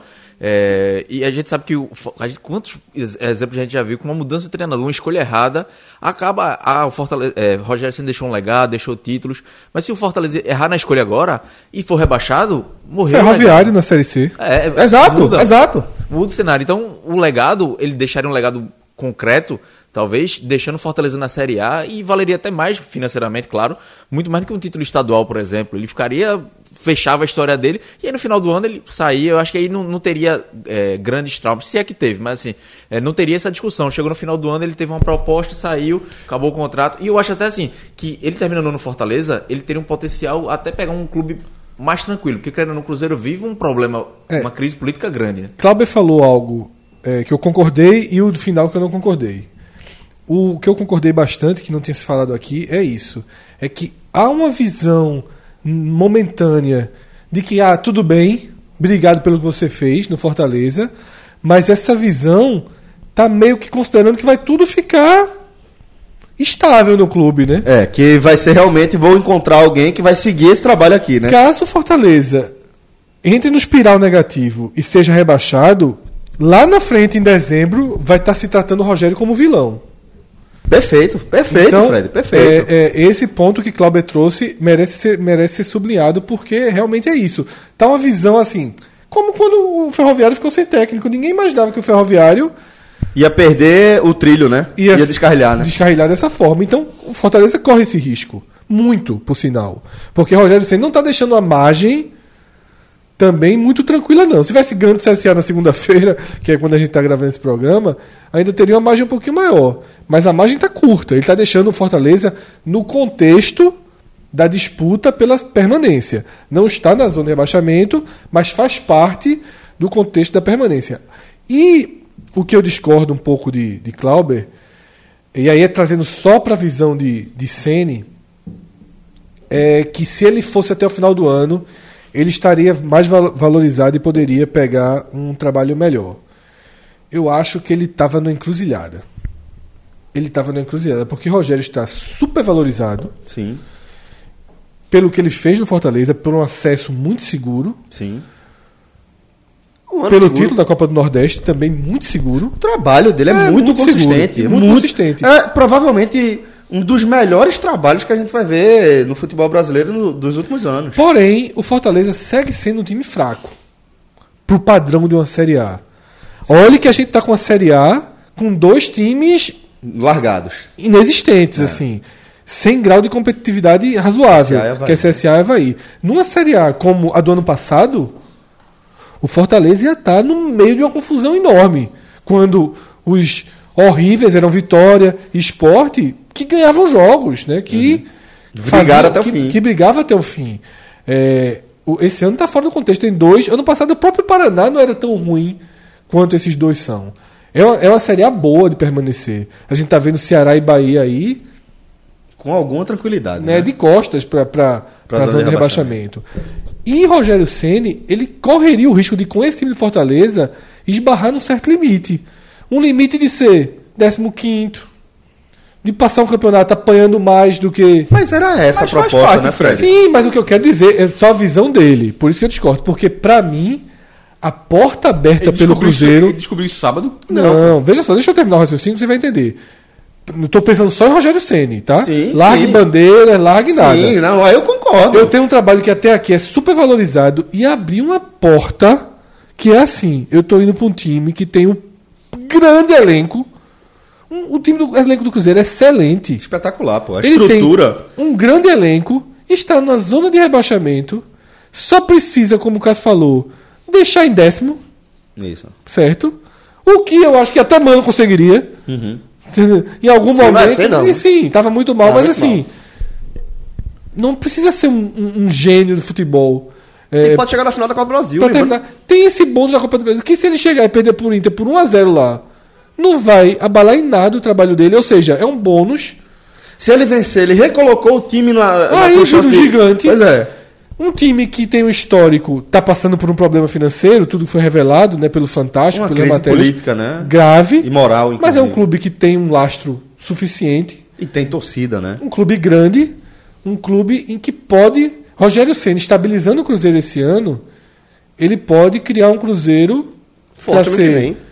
Campeão da Sul-Americana ano que vem, por exemplo, se ele colocar uma vaga na Sul-Americana. Ah, veja, se ele for, se ele sair gigante como você tá pontuando aí, for campeão da Copa do Brasil. não, eu tô saindo não. estável, décimo. Fazer o médio, estável, fazer o médio, fazer o- Perdeu do Pronto, Inter. estável. O, a gente começa a temporada que- do ano que vem falando que o Cruzeiro é um dos favoritos. A Sul-Americana que ele jogaria se ele Exato. classificar para a Sul-Americana. Então eu acho que foi muito tentador para Rogério agora. Foi. Porque não só ele deixa um time que teria muitas dif- que dependeria muito do trabalho dele e que teria muitas dificuldades e aí tem um pouquinho do agora eu vou por mim. Mas ele vai para um, porque vamos supor, o Atlético Mineiro, tá? O Atlético Mineiro voltou aí atrás dele agora ou essa tentativa foi aquela tentativa Foi aquela. Não, foi lá atrás. é, lá atrás tinha a final da Copa do Nordeste. Exatamente. Pra mim era muito claro. Ah, Eu não sei se seria- teve alguma conversa. É. Pra mim é muito claro que a final da Copa do Nordeste, Rogério Pô, não enxergou, dava, não, seria é, horrível, ele enxergou e passou pra direção do Fortaleza assim: acabamos o primeiro ciclo. Uhum. É porque a Copa do Nordeste entrou no brasileiro. Eu acho que se, se Rogério ganha a Copa do Nordeste antes da estreia do Ele teria brasileiro, ele teria saído. Eu também acho. Certo, Certo? certo. Agora, de fato, deixou ele numa situação difícil. Eu não sei se ele enxerga que ele con- concluiu um ciclo e largou no início do segundo. É, eu acho que é isso. Eu acho que ele, ele- ele- eu acho que ele não enxerga um grande ciclo no meio. Um- mas eu, Mas ainda assim é um um ciclo, com né? 14 rodadas disputadas, não, não foram seis. Com 14, ele já tá no meio desse ciclo. Mas De é porque permanência. Já, é- já, é- é- já, é proposta, para já. proposta agora. E, e, e só fazendo. Deixa eu só terminar, João, só pra, não- pra não ficar longe. E se fosse o Atlético agora, eu já acho perigoso. Porque pra mim o Atlético é um time que tem muito mais Tem ponto. mais- tem mais pretensões também, então, né? Tem mais ponto do que deveria. Entendi, Aí entendi. tem o risco dele pegar o Atlético, que hoje é Sarrafo quarto. tá mais alto. Que hoje é quarto e terminar em sétimo. É. E aí o nome dele desvalorizaria. Pra mim, ele pegou o melhor. Seria dois cenários, assim, ou o Cruzeiro ou o Grêmio. O Grêmio se desse uma desandada com o Renato Gaúcho ali, empatou com o Bahia em casa, ficou sob risco na Libertadores, risco na Copa do Brasil. Então, assim, o Grêmio era o melhor dos mundos, mas o Cruzeiro. É, eu acho. Não, Talvez seja até melhor que o Grêmio, porque você pega com. Porque é, é o sarrafo um bom time com exigência menor. É, e só fazendo pra um advogado de Rogério aqui, é, só ainda batendo no- no- na questão do que ele re- reforçou o discurso que no, no Brasil o que, vale, o que vale mais é o mercado, que não tem essa questão de compromisso e tal. É, eu acho que ninguém faz isso. Nenhum, nenhum técnico faz isso. Ou talvez o único técnico que faça isso hoje, mas também já tem uma, um- uma vida mais estabilizada como técnico também, que é Abel. Que consegue. é, ele, ele fica nos clubes e, e até ser demitido ou até terminar o contrato. Mas no, no, no resto, todos os treinadores estão passíveis assim, tanto a ser demitido quanto a receber uma proposta tentadora e sair. Porque. é, e assim, e, e por isso que a gente. Que eu, não, a gente não- eu acho talvez muito. Uma crítica muito dura em cima de Rogério, como o Rogério fosse o salvador da prata, o cara que fosse fazer diferença. Não, ele fez igual todo mundo faz. Eu acho que não, não dá pra. Mas é isso, Mas eu sei, eu sei, mas eu acho meio injusto. Eu não acho porque você foi ele que carregou essa Rogério bandeira, João. João, ninguém pediu É, pra Rogério é isso. carregar essa João, bandeira. Tu tá pô. defendendo mais uma coisa do que o próprio. É, porque pô. ele. me- veja só, Ele- ele carregou a essa a, bandeira. a, gente, a gente só tá avaliando um cenário que ele alimentou, tipo, que, que seria diferente. Isso. É, Veja só, isso Ele o que quis ser o fez, porta-voz. O que ele fez não foi um crime, não. A única coisa que ele fez foi Se igualar. se igualar. É, só. essa- é só isso que ele tá dizendo. e a- e a eu acho isso normal. Assim, não eu, não, eu, não, eu não não tem vejo problema, isso não. Agora, depois de anos alimentando isso e. Eu, eu acho ruim, porque eu adoto o discurso de defesa de manutenção dos trabalhos. Como alguém que defende esse discurso sempre, eu acho ruim. É, é uma bandeira que eu carrego também. Eu gostaria que o futebol brasileiro tivesse outra cultura, porque eu acho que a longo prazo e no amplo espectro, isso te- teria, é, renderia frutos muito melhores do que o que a gente está colhendo hoje. Entretanto, é, não é assim que está acontecendo. E aí, eu entendo, certo? Eu entendo que para Rogério foi melhor, que ele está inserido nesse mercado, que ele não está no mercado da Europa pra, e, que, é fácil carregar essa Celso, bandeira. e que Agora, provavelmente- uma vez que ele tomou essa decisão, é só pra gente entender. Ele se igualou aos outros, ele se igualou ao mercado que ele criticava. É só esse E provavelmente que ele vai. colocar. E provavelmente, ou possivelmente, melhor dizendo, ele deverá durar mais nos trabalhos do que a média dos treinadores. Talvez isso aconteça. Talvez isso Talvez, aconteça. talvez, mas, talvez mas Talvez não. ele tal possível, talvez, pô, é uma dúvida só. O bicho tá, tá muito mas Você foi discordar dele, tá É, aí lascou. Aí, mas, mas ele para reconstruir essa imagem, por exemplo, ele falou algumas vezes disso aí. Se ele falar na próxima, ah, tiver na coletiva, alguém questiona, diz, ó, mas você É, exatamente, Tem- exatamente. Antes, antes não havia o questionamento. Antes na hora que ele falasse isso, ó, é o Ele era o porta-voz. O Não, porta-voz. a bandeira, a bandeira rasgou. Ras- Pronto, É só isso, isso. mas é só esse isso. ponto. É só Ó, isso. Ó, eu, não- eu acho que pro Cruzeiro foi o momento é bom porque repito, não é não, não é- não é fácil pro Cruzeiro. Foi bom pro Cruzeiro, foi bom pro Não é treinador. fácil. Não é fácil pro Cruzeiro, é, tipo, é um clube que tá lá que todos os grandes treinadores estão tipo, porra, se pintar o cara vai. O cara vai pro Cruzeiro, não é, sem, sem ser, ó, é duas rodadas e se ficar a gente vê o que faz. Como por exemplo foi Lisca no Internacional. O Lisca foi ali. Se ele ganhasse aquela aposta de permanência internacional, talvez ele, ele ficasse. Mas é, aquele trabalho era um trabalho de, com prazo de validade já estava escrito. Esse de Rogério Senna, ó, vai lá e se tu ficar 93 jogos no Cruzeiro, vai ficar. vai- se tiver a possibilidade de ficar 93 jogos, como ele, 94, como ele ficou no Fortaleza, ele vai ficar esse 94. É, então a, a oportunidade foi ótima. Os campeonatos que ele vai disputar provavelmente são maiores, não nesse ano, mas, mas se ele ficar possivelmente em 2000 e 2020. Co- Tem a Copa do Brasil, mas terá a Copa do Brasil do ano que vem, terá uma, possível Sul-Americana se ele ficar, o próprio brasileiro do início ao fim. Só, só isso. Então, assim, o Fortaleza, é, ele não deixou o Fortaleza na zona de rebaixamento, então Fortaleza talvez ainda, caso, não- como já foi dado o exemplo, caso não aconteça, o, o vizinho lá ferroviário que se ferrou com a saída do treinador, mas o, pon- é, a- a- o pilar de uma imagem deu uma- foi ra- rachado. ruiu. Eu não, sei se é, eu não sei se é o pilar da imagem, mas tudo bem. Não sei se o pilar da imagem de Rogério É, essa, não. Então já está já tá estabelecido. Pois bem. Como fosse um parque nessa valsa triste se desenvolvesse ao som dos bandolins. E como não? E por que não dizer que o mundo respirava mais se ela apertava assim seu colo como se não fosse um tempo em que já fosse impróprio se dançar assim. Ela teimou e enfrentou o mundo, se rodopiando ao som dos bandolins.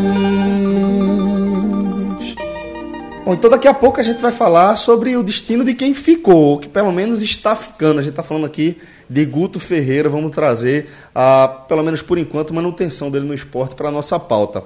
Antes, galera, só fazer aquele convite para vocês de olhar para dentro e começar a tentar ouvir o que é que o nosso corpo está falando para a gente, né? Isso aqui é um recado principalmente para os homens e o público que simplesmente esquece e acaba deixando para lá qualquer questão relacionada à saúde, né? As mulheres normalmente tomam cuidado, frequentam médicos regularmente e os homens vão postergando, deixando para lá, tratando tudo com remédio por conta própria. Quando você vai ver, Estamos aí. Estou descrevendo sua rotina, João? E você está me descrevendo. Mas é, eu acho que não é só você não, João. Estou descrevendo boa parte dos homens e eu me incluo também, né? A gente fica com, pô, tô com gastrite e tal, não sei o que, não, toma um remédio, toma um omeprazol, toma mesomeprazol, não, tô com dor de cabeça, toma analgésico, pô, tô com um probleminha aqui nessa articulação, aí toma anti-inflamatório, e a gente vai levando isso, levando isso, levando isso, quando você vai ver, você já está com um problema crônico que vai precisar de cuidados muito mais extensos do que você teria que ter se tivesse cuidado dos problemas enquanto eles eram pequenos, né, enquanto estavam começando. E a gente passa esse recado para avisar que a Clínica Horta ela tem uma equipe completa de ortopedistas e traumatologistas para receber você e cuidar de você da melhor forma possível. Isso só na parte clínica, mas lá você também realiza exames, você tem uma equipe completa de fisioterapeutas que vão acompanhar e complementar a sua recuperação. Você não tem ideia da importância da fisioterapia na conclusão do seu tratamento. Muitas vezes você vai só ali na parte clínica e depois na parte de procedimento e, bom, agora cura só. E não é, o processo de cura, ele depende também que a gente coloque energia, que a gente se comprometa com a nossa própria melhora. E aí você vai ver a diferença que faz ter uma equipe completa de fisioterapia à sua disposição. Vou, eu vou dar um testemunho aqui. Celso me descreveu, né? Mas quando eu estava de férias, na última semana de férias, eu dei um pulinho na horta. Olha aí. Fui muito bem atendido para ver a questão de coluna. E aí é, foi muito importante porque eu levei. Lembra que eu comprei um colete postural? Lembro que eu falei, porra, João, Eu comprei, acho que não devia fazer eu isso comprei não. um colete para mim. Eu, assim, fui lá, só vou comprar. Aí comprei. É verdade, meu irmão. Todo Deus aquela porra. Não, calma, Claro dizer. que não, deu errado, né, Aí-? Claro, aí, aí eu, aí eu usei um dia, aí depois eu comecei a ficar com a dor da. Aí ficou doendo. Aí eu, levei, aí eu levei pra, aí eu levei pra Quando eu fui na horta, eu levei pra tirar a dúvida com o médico. Né? Eu disse, ah, doutor, Rapaz, eu disse, passasse essa vergonha, passei, disse, ó, comprei um colete costurante. Se tu fizesse o quê? Comprei um colete. Aí o cara, o cara perguntou, se formasse onde? Comprei Foi não? Aí ele, mostra aí.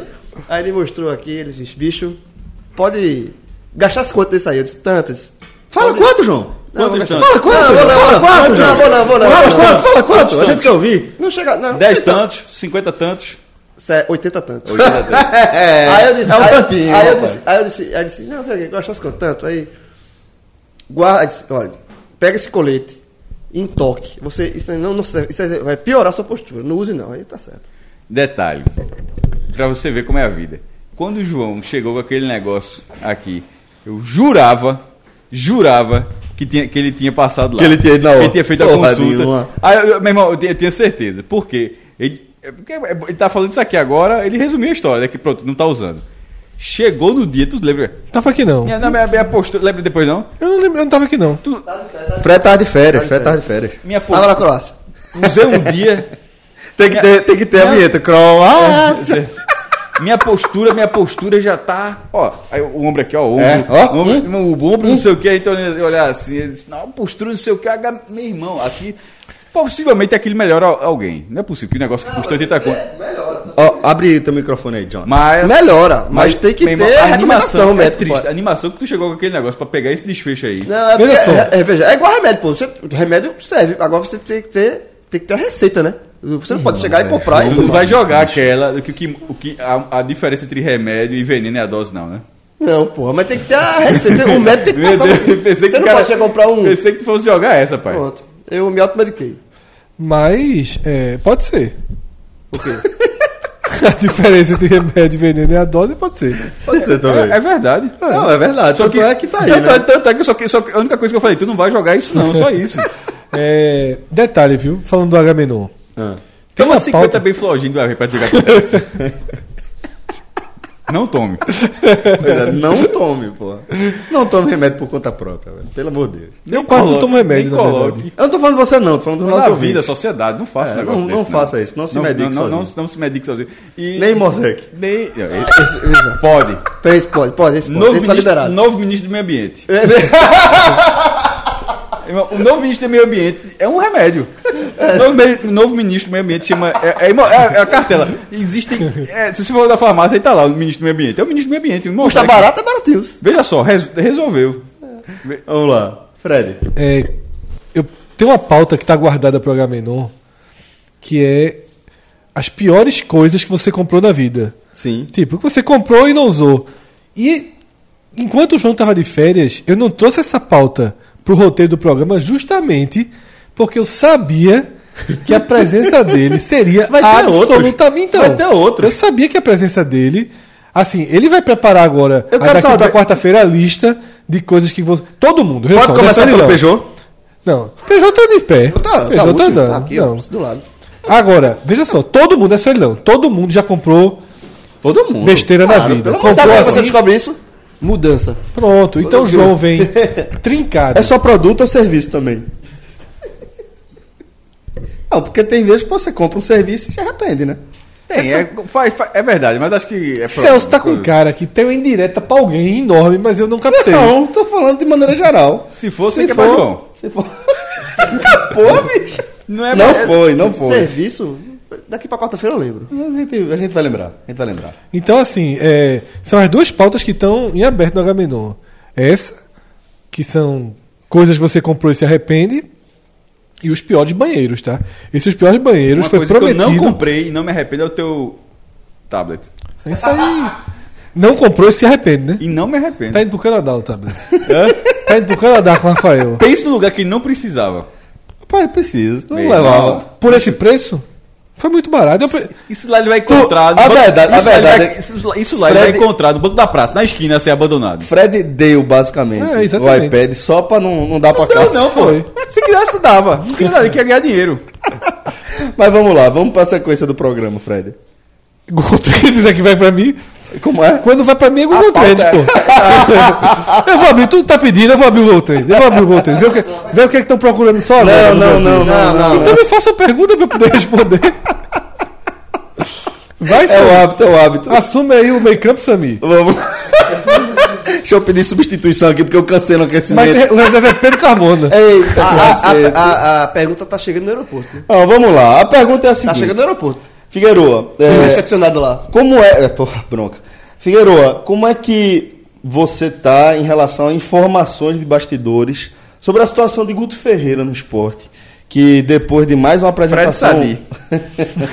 Mais uma apresentação terrível do Leão, né? Numa derrota para mais um lanterna, mais um time que o Sport pegou na lanterna da competição é, e colocou o Criciúma de volta aos aparelhos, pelo irmão, menos. o Vitória apanhou de graça com o esporte. Pois é, é O verdade. Vit- Ia, ia- tinha, Ia tudo, largar, porra. tinha tudo pra ficar fora do Z4. Bastava que o esporte não perdesse do lanterna. Deu-lhe. Fred, só que é, aparentemente Guto segue aqui as aspas aéreas prestigiado junto à direção do esporte. Como é que tá a situação do treinador rubro-negro? Não, o Guto segue. O Guto segue em frente. É, Pelo que é passado, esse segue em frente sequer condiciona a uma recuperação imediata Ou seja, ele não está balançando. contra o Botafogo. Vê só, eu acho que balançar, ele balançou naturalmente. Certo. Tá? Mas é, dentro da direção de futebol, a- o apoio ao trabalho dele ainda é maior do que a convicção da sua saída. Não a, não a possibilidade da sua saída. Acho que a possibilidade da sua saída já mora na cabeça de todos os diretores. Tá? Eu acho Mas que ele não tá por um jogo. não tá por um jogo em princípio. Tá? Assim, é, lógico que a gente sempre diz isso, aí vem uma, uma, uma, Um- uma uma narrativa atuação muito ruim, né? desastrosa. Eu, Fred, acho que tá. Mas o que, o que dá para colher é que há uma confiança realmente no trabalho de Guto e, sobretudo, uma desconfiança muito grande do mercado. Uhum. Né? Há muita dúvida em outros nomes possíveis. Se você for pensar em nome, é complicado. É, né? eu acho o Lisca um ótimo nome.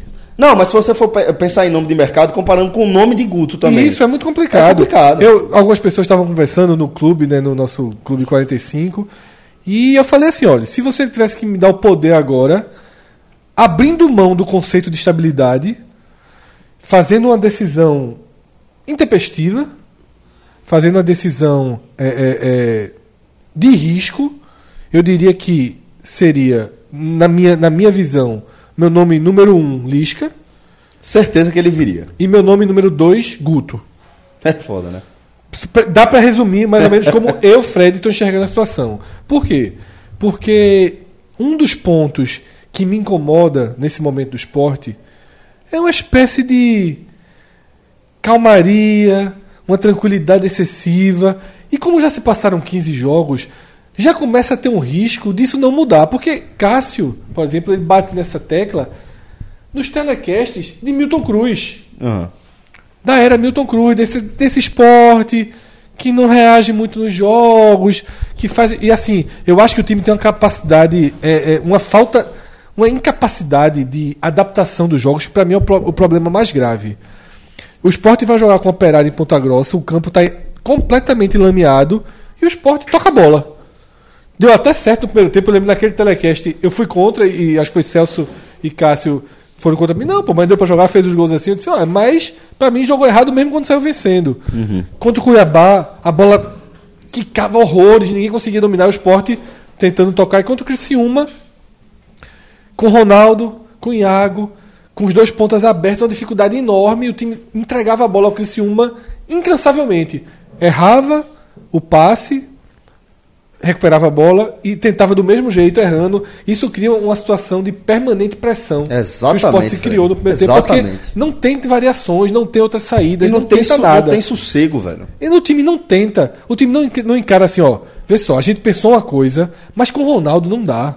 Com o Iago aqui não dá. Charles era muito importante pra isso. Se eu não tenho Charles, Aí é o problema. Ele acha que dá com o Ronaldo. Se eu não Isso tenho é lateral tá esquerdo- Ele, Guto deu uma entrevista onde ele acha que o Ronaldo é um jogador que ele não é. Mas veja só, isso antes do jogo, quando dentro do jogo não tá funcionando, o que eu sinto que é o maior problema do esporte é isso. É incapaz de dizer, ó, não tá dando, não, vamos dar um chutão? Vamos tentar fazer um lançamento direto procurando Ezequiel e Guilherme? Vamos aproximar esses caras um pouco? Por que no segundo tempo consertou? Porque Leandrinho veio buscar a bola atrás. Consertou um pouco do problema. A atuação do segundo tempo foi ruim, mas consertou. Então, assim, o trabalho de Guto, para mim, ele se coloca em xeque, entre outras coisas, pela incapacidade de adaptação. Por ser um trabalho muito linear, de substituições muito previsíveis, de mudanças muito lentas, e que eu acho que pegou o rumo errado. Já está lento, já está atrasado voltar para o rumo certo. Então, por isso que eu, que era um extremo defensor de Guto, já acho que existem razões para a sua demissão. Mas eu só faria com choque de estilos. Eu só faria se Trazendo fosse para trazer um treinador, né? Lisca nessa semana. Por quê? Porque essa semana tem um potencial extracampo. O esporte tem uma festa quinta-feira, uma festa de lançamento de uniforme, uma marca que recupera um pouco, não é um Adidas que trouxe toda aquela. Né, o esporte vestir Adidas. Mas recupera até uma, uma tradição do próprio isso, clube, né? São camisas bonitas, isso já garante, porque a Umbro, mais do que a Adidas até, ela garante a camisa Bonita, né? bonita, né, tradicionais, valorizando as coisas do clube. Aí você vai fazer uma festa, você traz os paralamas de sucesso, uma grande festa, você tem um jogo na arena para lançar essa camisa. E tá tudo isso adormecido, porque Pois o é. time tá há três jogos sem vencer, tá abalado. Então, assim, não vai ter uma multidão na festa, não vai ter um público muito bom no jogo. Se nessa segunda-feira anuncia Lisca, por exemplo, que é o preferido da torcida, claramente nas redes sociais, pelo que eu vejo, sim. Eu, eu, eu pensava que Lisca tenha, teria uma resistência. Não, da não tem porquê. Acho que é um cara que sempre Eu acho um bom técnico. É. Pra mim, não tem um trabalho ruim na conta de Lisca. Ruim não tem nenhum. Então, assim, se você traz um Lisca, você conseguia, conseguia dar turbinada na festa, você que conseguia criar um novo clima pro jogo. Você apostava suas fichas no recomeço. Mas, você, a partir daí, foi para uma escolha de risco. Lisca pode chegar, pode ter um desentendimento com comissão técnica com o jogador muito rápido. Lisca, em todos os seus clubes, teve desentendimento. É, quando a gente fala em trazer Lisca, você tem que entender que ele Você vem com está um pacote. trazendo isso também. Porém, no Ceará, por exemplo, já foi muito depois. Foi quando as coisas começaram a não dar certo dentro de campo. né? Depois, no outro, no- já na outra temporada. Isso, isso. Não era uma sangria desatada, ainda estava. O que já, já sugere um, um- Um amadurecimento. uma mudança. Uhum. Sabe? Eu acho que. Aí você vai para um clube como o esporte, né? Como já era o próprio Ceará, você vai diminuindo o espaço para a Lisca é, perder o controle da situação. Eu traria. Eu traria. Eu Mas é, era Você demitiria Guto pra trazer Lisca? o único cenário que eu demitiria Não, Guto. vamos- sim, você faria. Sim, faria. Faria. Eu faria também. porque acho que se distanciou. Eu acho Sabe que a Lisca pode dar um resultado, daria um resultado mais rápido. Agora, Celso, deixa eu só eh, concluir, eu te passo, que é o seguinte, eu falei, eu já enxergo as razões para uma demissão de Guto. Eu já enxergo as razões. Mas entendo que seria uma aposta de risco. Eu, Fred, Faria. compraria o risco Lisca, não compraria nenhum outro risco Uhum. nesse momento. Como eu sei que Lisca, como o João trouxe aqui, não é unanimidade, como a direção não tem a confiança que eu tenho, que você tem, por exemplo, e tem direito de não ter, Claro. tá? Eu demorei muito a aceitar Lisca como Um um, grande nome. treinador, mas eu acho que o trabalho do Ceará é impecável. Uhum. O Ceará de 2018, na Série A, jogava um super futebol. O Ceará fora de casa. É o seguinte, veja o Ceará jogando fora de casa. O Ceará de 2018, o elenco que foi sétimo colocado no segundo turno da Série A, eu acho que é compatível com o Sport tem hoje na Série B, o elenco. Então, assim, eu vejo o Sport com Lisca tendo outra postura fora de casa, outra postura em casa. E qual é a- o que é, que é algo que eu reclamo desde o início do ano? O Sport não tem líder dentro de campo. Não tem. Não, tem. O jogo contra o Náutico, eu já falei isso seis, sete vezes esse ano. A virada que o Náutico dá no Sport na Ilha do Retiro é um absurdo. Sim. O Náutico não fez nada para empatar aquela partida. E o esporte parecia que de uma hora para outra o Náutico tinha se transformado No Barcelona. no Barcelona, no Palmeiras, assim. Não dá para segurar, vou ter que ir todo para trás e vou ter que suportar o Náutico, Seja o que Deus quiser, né? né? Que não tinha nem conseguia entrar na área. O Náutico não conseguia, jogou dois jogos de esporte na final, não conseguiu entrar na área em nenhum dos dois jogos, porque fez um gol num chute que fez uma falta, desviou, e um cruzamento na área que, que cabeceou e fez o gol da virada. O esporte sozinho, pe- pela falta de um líder, pela falta de experiência, transformou aquela final num drama. Foi. Né? Se colocou vulnerável para perder o jogo para o Náutico. Isso se repete em várias rodadas, como foi contra o Criciúma. O Sport perdeu o Criciúma porque se colocou vulnerável para perder o Criciúma. Sim. E aí, como falta esse perfil, e Marcão não é o cara que vai resolver esse perfil, acho que vai ser titular, é muito mais jogador que o Ronaldo, mas não acho que é um líder nato. Pode até entrar Ser dentro do vestiário a gente não sabe. É, né? porque Ronaldo é. É. Reza a lenda que sim. né? Ronaldo, não, reza a lenda não. Guto falou no microfone. Pronto. Eu sabia. Era isso que eu queria. Eu sabia que Ronaldo já foi negociar dinheiro. Já foi negociar pagamento com o Magrão, Do elenco. do elenco. É. Sabe? Lá em Tombos, ainda contra com, com Milton Cruz. Foi da pressão. É, Ronaldo, como é, que, como é que Ronaldo é líder de algum grupo? Mas enfim. É, então, assim, Celso, que é a conclusão que acabou não, não havendo. Eu vejo razões para saída de Guto e vejo ainda razões para permanência, que eu posso detalhar depois para não ficar um, um super monólogo. Eu vejo razões para permanência e daqui a pouquinho eu trago o porquê eu tuitei isso. Eu vejo sentido em qualquer que seja a decisão que a diretoria tomar. Eu, eu, tipo, eu assino embaixo das duas decisões. Se a decisão for demitir, eu entendo. Se a decisão for ficar, eu entendo. Eu acho bem lógico os dois. Eu entendo por onde você está indo, Fred, mas eu vou dizer que eu defendo nesse caso a saída de Guto, porque eu confesso que eu realmente fiquei muito incomodado com algo que, que Cássio falou agora há pouco, que foi a defesa que Guto fez de Ronaldo. Não é a defesa por si só. Claro que todo treinador, todo líder de um grupo, ele precisa sair em defesa de, dos seus subordinados, de alguma forma, tá? É, mas aí eu vou um pouco além da, do que foi dito e do que pode ser dito, e é o que a gente já falou aqui sobre é, a verdade e a verdade que se escolhe passar né, de forma coletiva, de forma oficial. Eu vou um pouco além, porque a impressão que eu tenho hoje, é, somando observação do que a gente vê em campo, ao, a- aos argumentos e às defesas de Guto da última entrevista dele, quando eu chego, quando eu somo isso tudo, a impressão que eu tenho é que realmente está havendo, da parte de Guto, uma falha grave de interpretação da situação do esporte. Entendeu? Porque é, é óbvio que o esporte, como o Fred já apontou aqui, o esporte não é um time desgraçado. Não é um time que você olha e faz, ah, esse time vai cair, ou esse time vai brigar para não cair, ou esqueça. Não é isso. O esporte, em alguns momentos do jogo, a gente está até conversando antes de começar a gravação, eu e o maestro, e há vários jogos dessa Série B que você simplesmente não entende como é que o esporte perdeu. Né? E quando você coloca dessa forma e vê que o esporte sim perdeu, ou que o esporte sim cedeu o um empate no fim, que no fim das contas o esporte perdeu muitos pontos nesses, nessas 15 rodadas de Série B, e você soma as argumentações e as defesas que o Guto vem fazendo, eu começo a achar realmente que ele não está conseguindo enxergar um problema e uma carência que está todo mundo enxergando. Porque tudo bem você não deixar que Ronaldo seja execrado a bem da, do clima do grupo. Mas sair defendendo, exaltando qualidade que Ronaldo está longe de demonstrar, eu não, eu não, sei onde é, que, onde é que Guto consegue enxergar qualidade de passe de Ronaldo. O que é que ele vai usar de argumento? uma coisa Se é- você chegar assim, peraí, Guto, deixa eu entender uma coisa.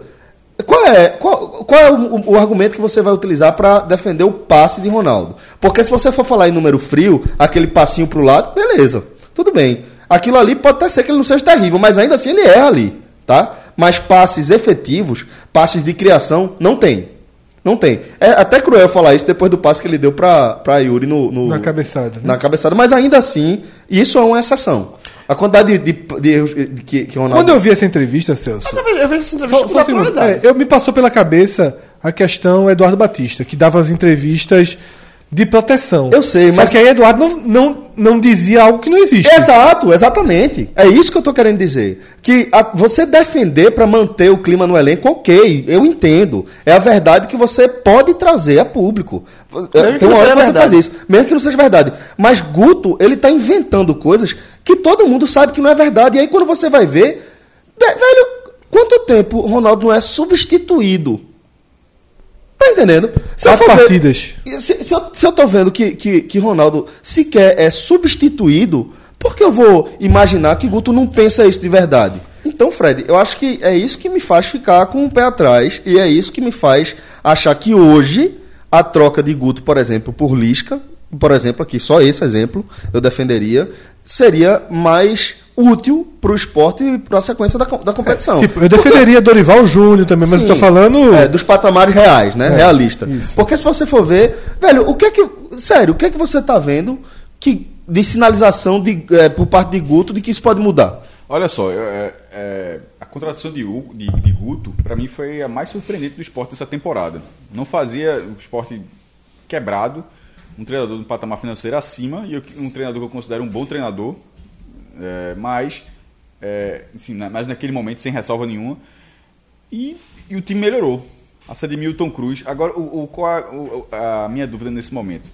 É Guto ele ter chegado no momento muito semelhante, para não dizer idêntico, ao de Milton Cruz, quando Milton Cruz saiu. A bronca é que o próprio é que chegou para melhorar. Mas qual foi? É, foi uma escalação, uma sequência de escalações erradas. Depois de desmontar. O, e até, isso é, até isso é parecido. Depois de desmontar o próprio bom trabalho feito, porque o início de. de- eh, Milton Cruz, no estadual, ele conseguiu. Ele conseguiu eh, o time estava sendo formado, ele conseguiu formar um time. Foi para tombos e assim. Não, vou fazer. E, e fez. E escalou um time, comple, escalou um time completamente. Três dias antes de ir pra Tombos, ele colocou o time reserva no jogo. Para poupar e chegou E lá aí tudo. tu achou que aquele jogo virou a base que aquele jogo adiantou, serviu e mudou o time completamente, levou um fumo histórico, literalmente, esportiva e financeiramente. E, e- e sustentou parte daquilo, boa parte daquilo no clássico contra o Santa Cruz. Chega, é, foi e foi demitido.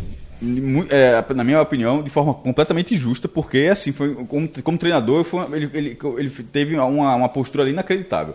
Chegou Guto Ferreira, conseguiu fazer os ajustes necessários, obrigatórios no time, e o time melhorou. Foi para a Copa América, vencendo, os últimos, vencendo dois jogos, teve um tempo de preparação, é, não, teve, não, não perdeu peças, como foi o caso da Copa América do, do, do- a, Copa, a Copa do Mundo de 2018, que o treinador perdeu o melhor jogador.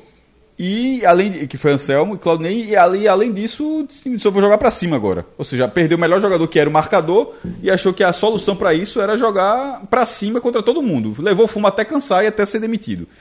É, não sei se foi pelo mesmo motivo, mas o pós-Copa de Claudinei acabou levando de seis duas vezes, também foi demitido lá agora contra o Goiás. Volta da Copa América, é, o esporte voltou cedendo o empate, mais, mostrando alguma coisa. Contra o, contra o São Bento mostrou, contra o Cuiabá não mostrou nada, mas ainda assim vencia o jogo. Depois veio para um jogo com o Brasil de Pelotas, onde não venceu, mas chutou 27 vezes Num a campo gol. muito ruim, Um campo ruim, cons- conseguiu razoável, finalizar né? o jogo inteiro. Então, ali foi um, foi um acaso aqui. Assim como teria, foi, assim como foi, foi ruim para o esporte nos dois lados, mas foi um, é, foi um acaso não venceu o Brasil de Pelotas e teria sido um acaso vencer o Cuiabá, só que não venceu o Cuiabá, ou seja, foi ruim de todo jeito. E depois disso, ele ele começou a apostar ah, numa, numa escalação com as piores peças. É tipo, os jogadores que entravam e rendiam minimamente, sumiu. E o Uri entrou, rendeu, sumiu. E o Ian, Ian entrou, rendeu, sumiu. João Igor? É, Sami, que quando estava encaixando, aí teve uma lesão. Não, Leandrinho ficou e virou titular. Então, assim, João Igor. é, e nisso o Ronaldo começou a ser uma peça onipresente. Um jogador que não, não despontou até em nenhum momento da carreira até agora, que é uma pena, assim, como profissional a gente fala, mas dentro do futebol é um fato, ele não despontou na carreira. E, e o esporte continua da mesma forma. Com, é, ele continua sendo esse- a mesma forma. Um jogador, para mim, é, muito fraco para a divisão que ele disputa. Ele pode ser profissional em outros, em outros clubes na segunda divisão, mas não no clube que pleiteia o acesso. E ele pode ser um, um- jogador, talvez, na, na- na terceira divisão, mas na Série B até agora, no clube que disputa o acesso, eu acho assim, que não cabe. Acho que, que, e que não cabe ele ser o É titular. a Sobre- terceira vez, né? Ponte e Criciúma ele também é, não conseguiu. Sobretudo sendo titular, não é nem um jogador de grupo que pode ser acionado, sendo um jogador que é titular e que não é substituído. Aí quando veio essa entrevista, e ela, e ela foi. ela- o questionamento foi muito bom, que queria até saber o nome do repórter que fez a pergunta para ser justo, porque foi- era, uma- era uma pergunta necessária e o treinador não ficou em cima do muro, o treinador respondeu. O que eu lamentei foi ele ter respondido, ele ter respondido, uma- todas, as- como você falou, com todas as características que Ronaldo não tem. E não era, e não foi, e não foi uma entrevista só para defender, mas foi uma entrevista de convicção, porque foi pro jogo do Criciúma, o Sport jogou mal contra o Guarani, jogou mal contra o Coritiba, jogou mal contra o Criciúma. É uma espiral para baixo. É uma espiral para baixo. Com, com escalações. Por exemplo, Éder, quando foi testado, o Fred até falou. Éder foi testado porque. Testar, ok, né? Porque, os- não, porque os laterais estavam machucados. Não deu certo. Eu, eu já não tinha gostado do teste, mas ok, mas não, não deu certo. Jogou de novo, não deu certo. Ah, mas estabilizou quando ele fala, até estabilizou o segundo tempo quando entrou. É, qual foi? Guilherme. Quando entrou Guilherme, estabilizou. Eu achei que. Eu, eu achei que. Eu, eu, tem até falado assim, o primeiro tempo dele foi péssimo, assim. Foi pro Criciúma, foi. Não foi que ele foi. Não é, não é que ele tenha sido péssimo, não. Dentro de campo, os jogadores sabiam disso. Os jogadores do esporte. O jogo, o jogo do esporte fugiu de Éder. E o do Criciúma procurou Éder. Não, facilitou, veja, pra jogar em cima de Éder, atacando, mas sobretudo para se defender é muito mais fácil, porque era muito mais previsível. ó, o esporte não está atacando pelo lado esquerdo dele, no caso, o nosso lado direito. O esporte só ataca desse lado, era muito mais fácil defender. Você Esquerda o mapa o mapa de calor do Criciúma todo agru- do esporte todo agrupado, porque os jogadores se distanciaram de Éder, não que estão falando, falando com o cara só porque ah, deixa, joga aqui na, na- na segurança, mas a gente ataca por aqui. Ou seja, ficava um ataque previsível, a defesa muito mais fácil. Isso foi muito ruim. E o treinador não enxergar, não enxergou isso de um jogo para o outro, não enxergou de Ronaldo. Ezequiel muito mal, ou seja, mas pelo menos Ezequiel não é improvisado, é um cara que está muito mal, que se, é- é uma- ele tem uma diferença para Ronaldo. Ele se destacou em algum momento. Então o treinador meio que fica esperando que ele volte a ser o que ele era. Ezequiel, pra mim, a impressão é que ele largou. É, mas veja, mas ele fica esperando que ele volte a ser o que era. No caso de Ronaldo, ele fica ele, ele deixou claro na entrevista, Guto, que ele espera que o Ronaldo seja o jogador que ele não é. Pois E- é, ninguém- ou, ou que pelo menos que ninguém enxerga que, ele, ou- que ele é, né? Ou que ninguém enxerga. Eu acho o Guto um treinador capaz. Um, um bom treinador. Repetindo, foi a melhor contratação do esporte da temporada. Surpreendente, sobretudo. na- eu- Era um treinador que, pra mim, cabia na primeira divisão, na Série A. Quanto mais na Série B. Quanto mais endividado como esporte tava. Concordo, Porém, concordo. é, ele, a parcela de culpa dele já é bem razoável. É bem, é bem razoável. Concordo. E nesse momento, ele tá indo pro jogo do Botafogo, já fica naquela de prestigiado. O que é muito ruim para um time que tem 23 pontos em 15 rodadas. Um time que ganha um jogo a cada três rodadas. Dificilmente sobe com um nível desse. Porque um- uma vitória a cada três rodadas é basicamente três, 13 vitórias. Porque três seriam 39 rodadas. Não tem como dividir exatamente por 38. Mas a grosso modo seriam 13 vitórias. Ninguém sobe com 13 vitórias. Rapaz, eu vou dizer Então, o seguinte. ninguém eu, sobe com três vitórias. Então, nisso, o esporte começa a colocar em xeque um acesso que parecia certo e a, e a, e a parte de teimosia. E treinador teimoso aí acho meio. eu vou dizer o seguinte, eu tô. eu- nesse programa aqui, tá, tá? Tá acontecendo aqui uma, uma raridade. Eu tô fechado 100% com o maestro. E quando a gente tá certo, quando a gente concorda, né, maestro? E pra dizer que do jeito que você fala. Mas é. Não, como é que eu diria agora? Não, Celso.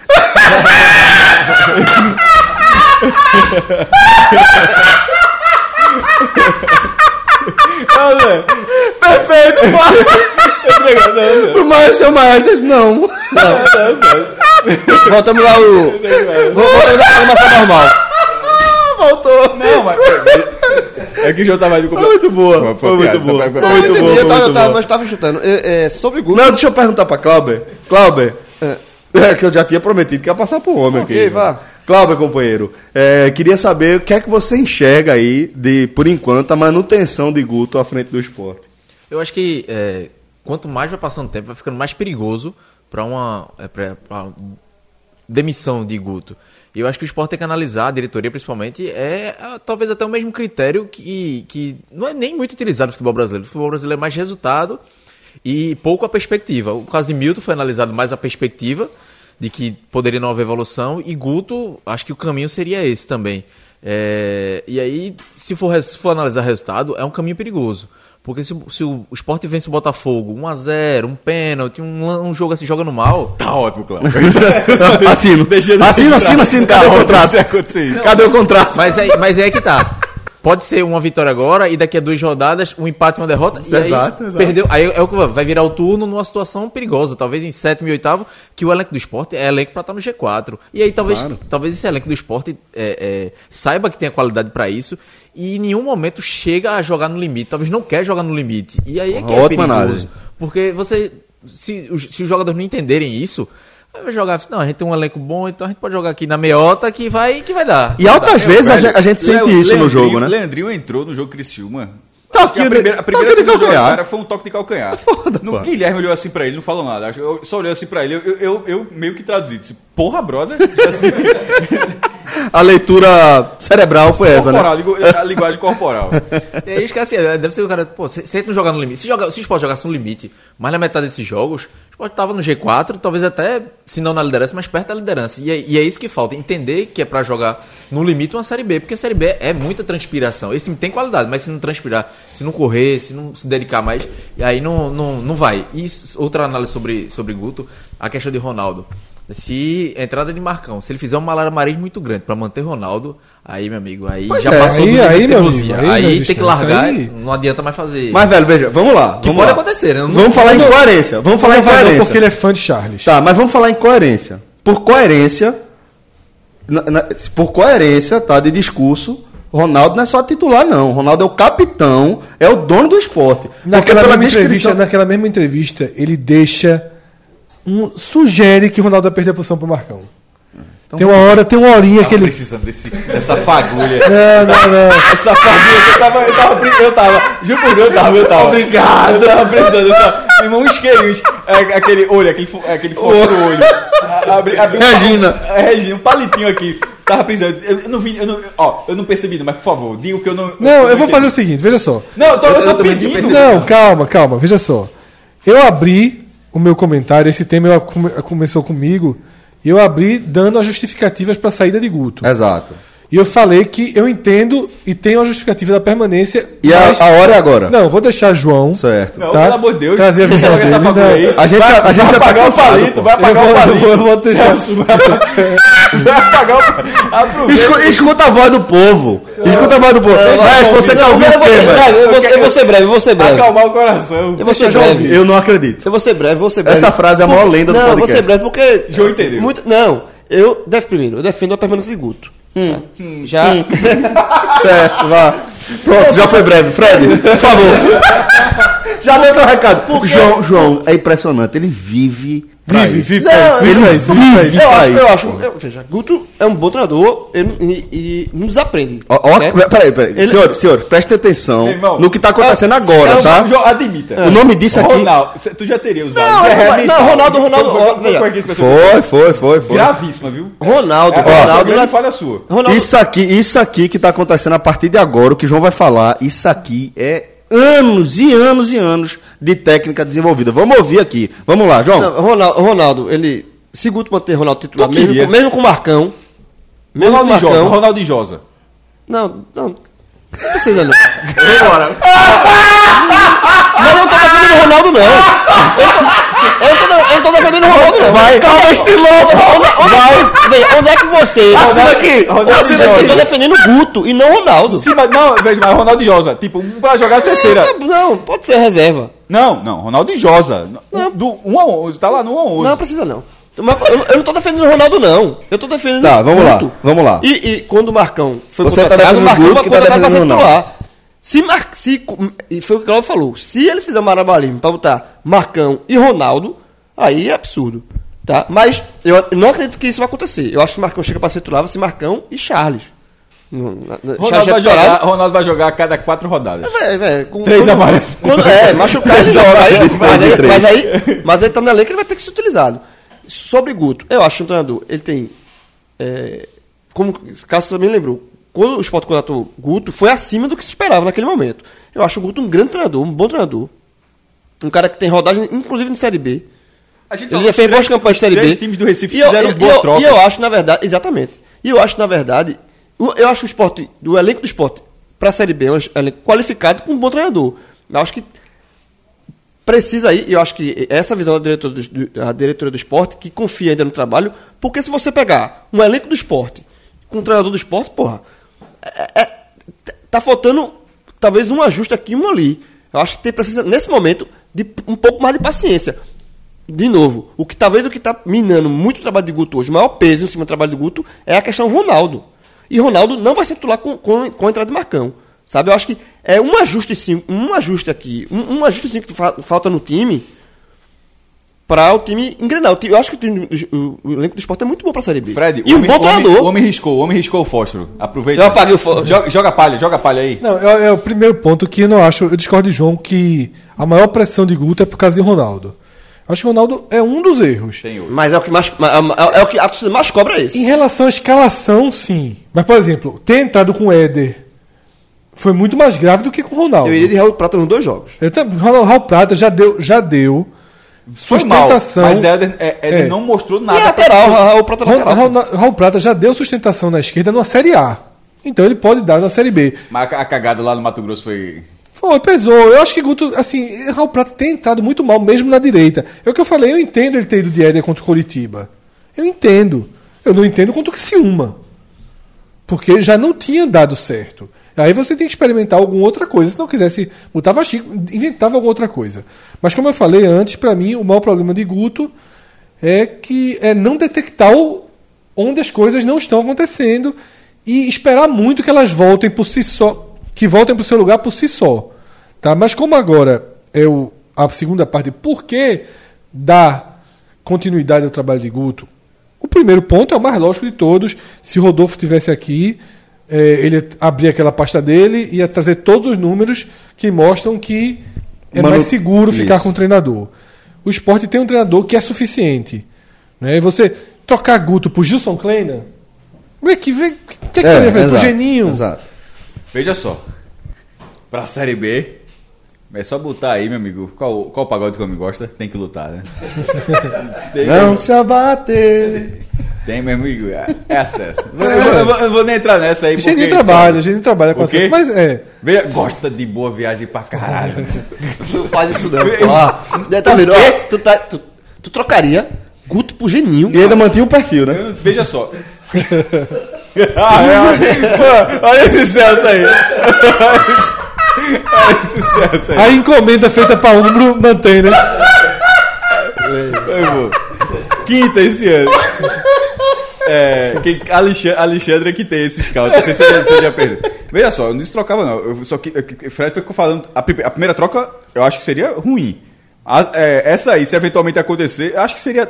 Eu acho que se a, é, Guto vai ficar, e se eventualmente sair, eu acho que a turma vai em lisca, vai tentar. Não sei, não sei qual é a escolha mas, Porém, Eugênio, O pequeno. pequeno, pequeno Eugênio, nesse campeonato, gosta demais. Agora, é só assinar até, é só assinar até dezembro. Subiu o Havaí com muito, muito menos time do que o esporte. Mas, enfim. é, além de toda essa questão de estabilidade, de.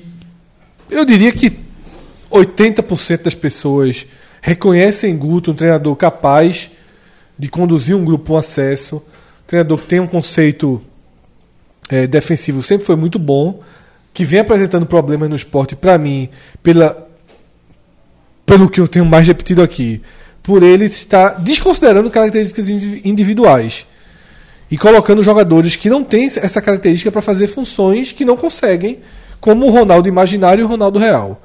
É, apesar disso tudo, é, além disso tudo, além dessa coisa de estabilidade, há um ponto que esse pior momento do esporte é um momento em que o time perdeu jogadores, se desconstruiu é, de forma grave. Né? O Sport tem jogado sem lateral esquerdo. O Sport perdeu Charles, que, meu amigo, existia no início do ano gente que não gostava de Charles.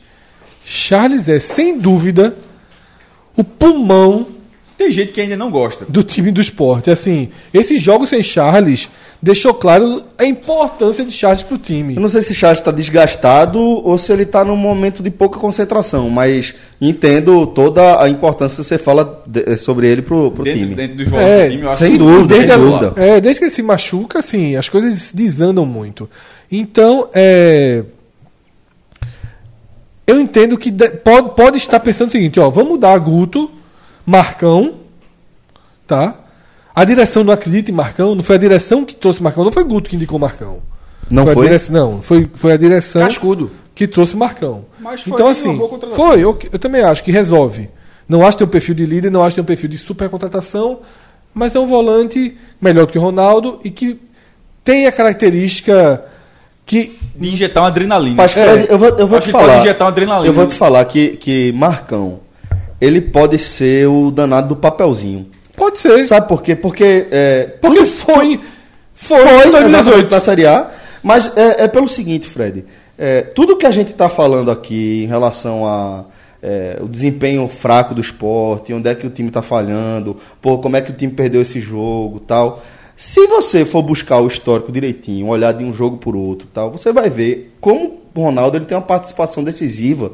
Não é só de forma direta, nos lances que ele deixou de acompanhar, nos, nas falhas que ele cometeu, não. Eu acho que o Ronaldo ele tem uma participação muito direta pela falta de efetividade na função que ele deve exercer. E é uma função muito importante, Fred. Tá entendendo? Eu acho que Marcão é um cara que ele vai suprir pelo menos essa lacuna. Também acho. Entendeu? Eu acho que o que eu Não, se ele- mas se ele. Se veja só, se Marcão é o papelzinho, não precisa trocar o treinador. Mas eu não sei. Porque eu, se. eu, mas eu, é, é que tá. eu não sei Tá? o que é Você que coloca o papelzinho. E aí você mas, pro mas é justamente o que eu tô falando. Por isso que eu, que eu acho que é como é que a direção enxergou esse momento. Assim, vamos devolver o lateral esquerdo.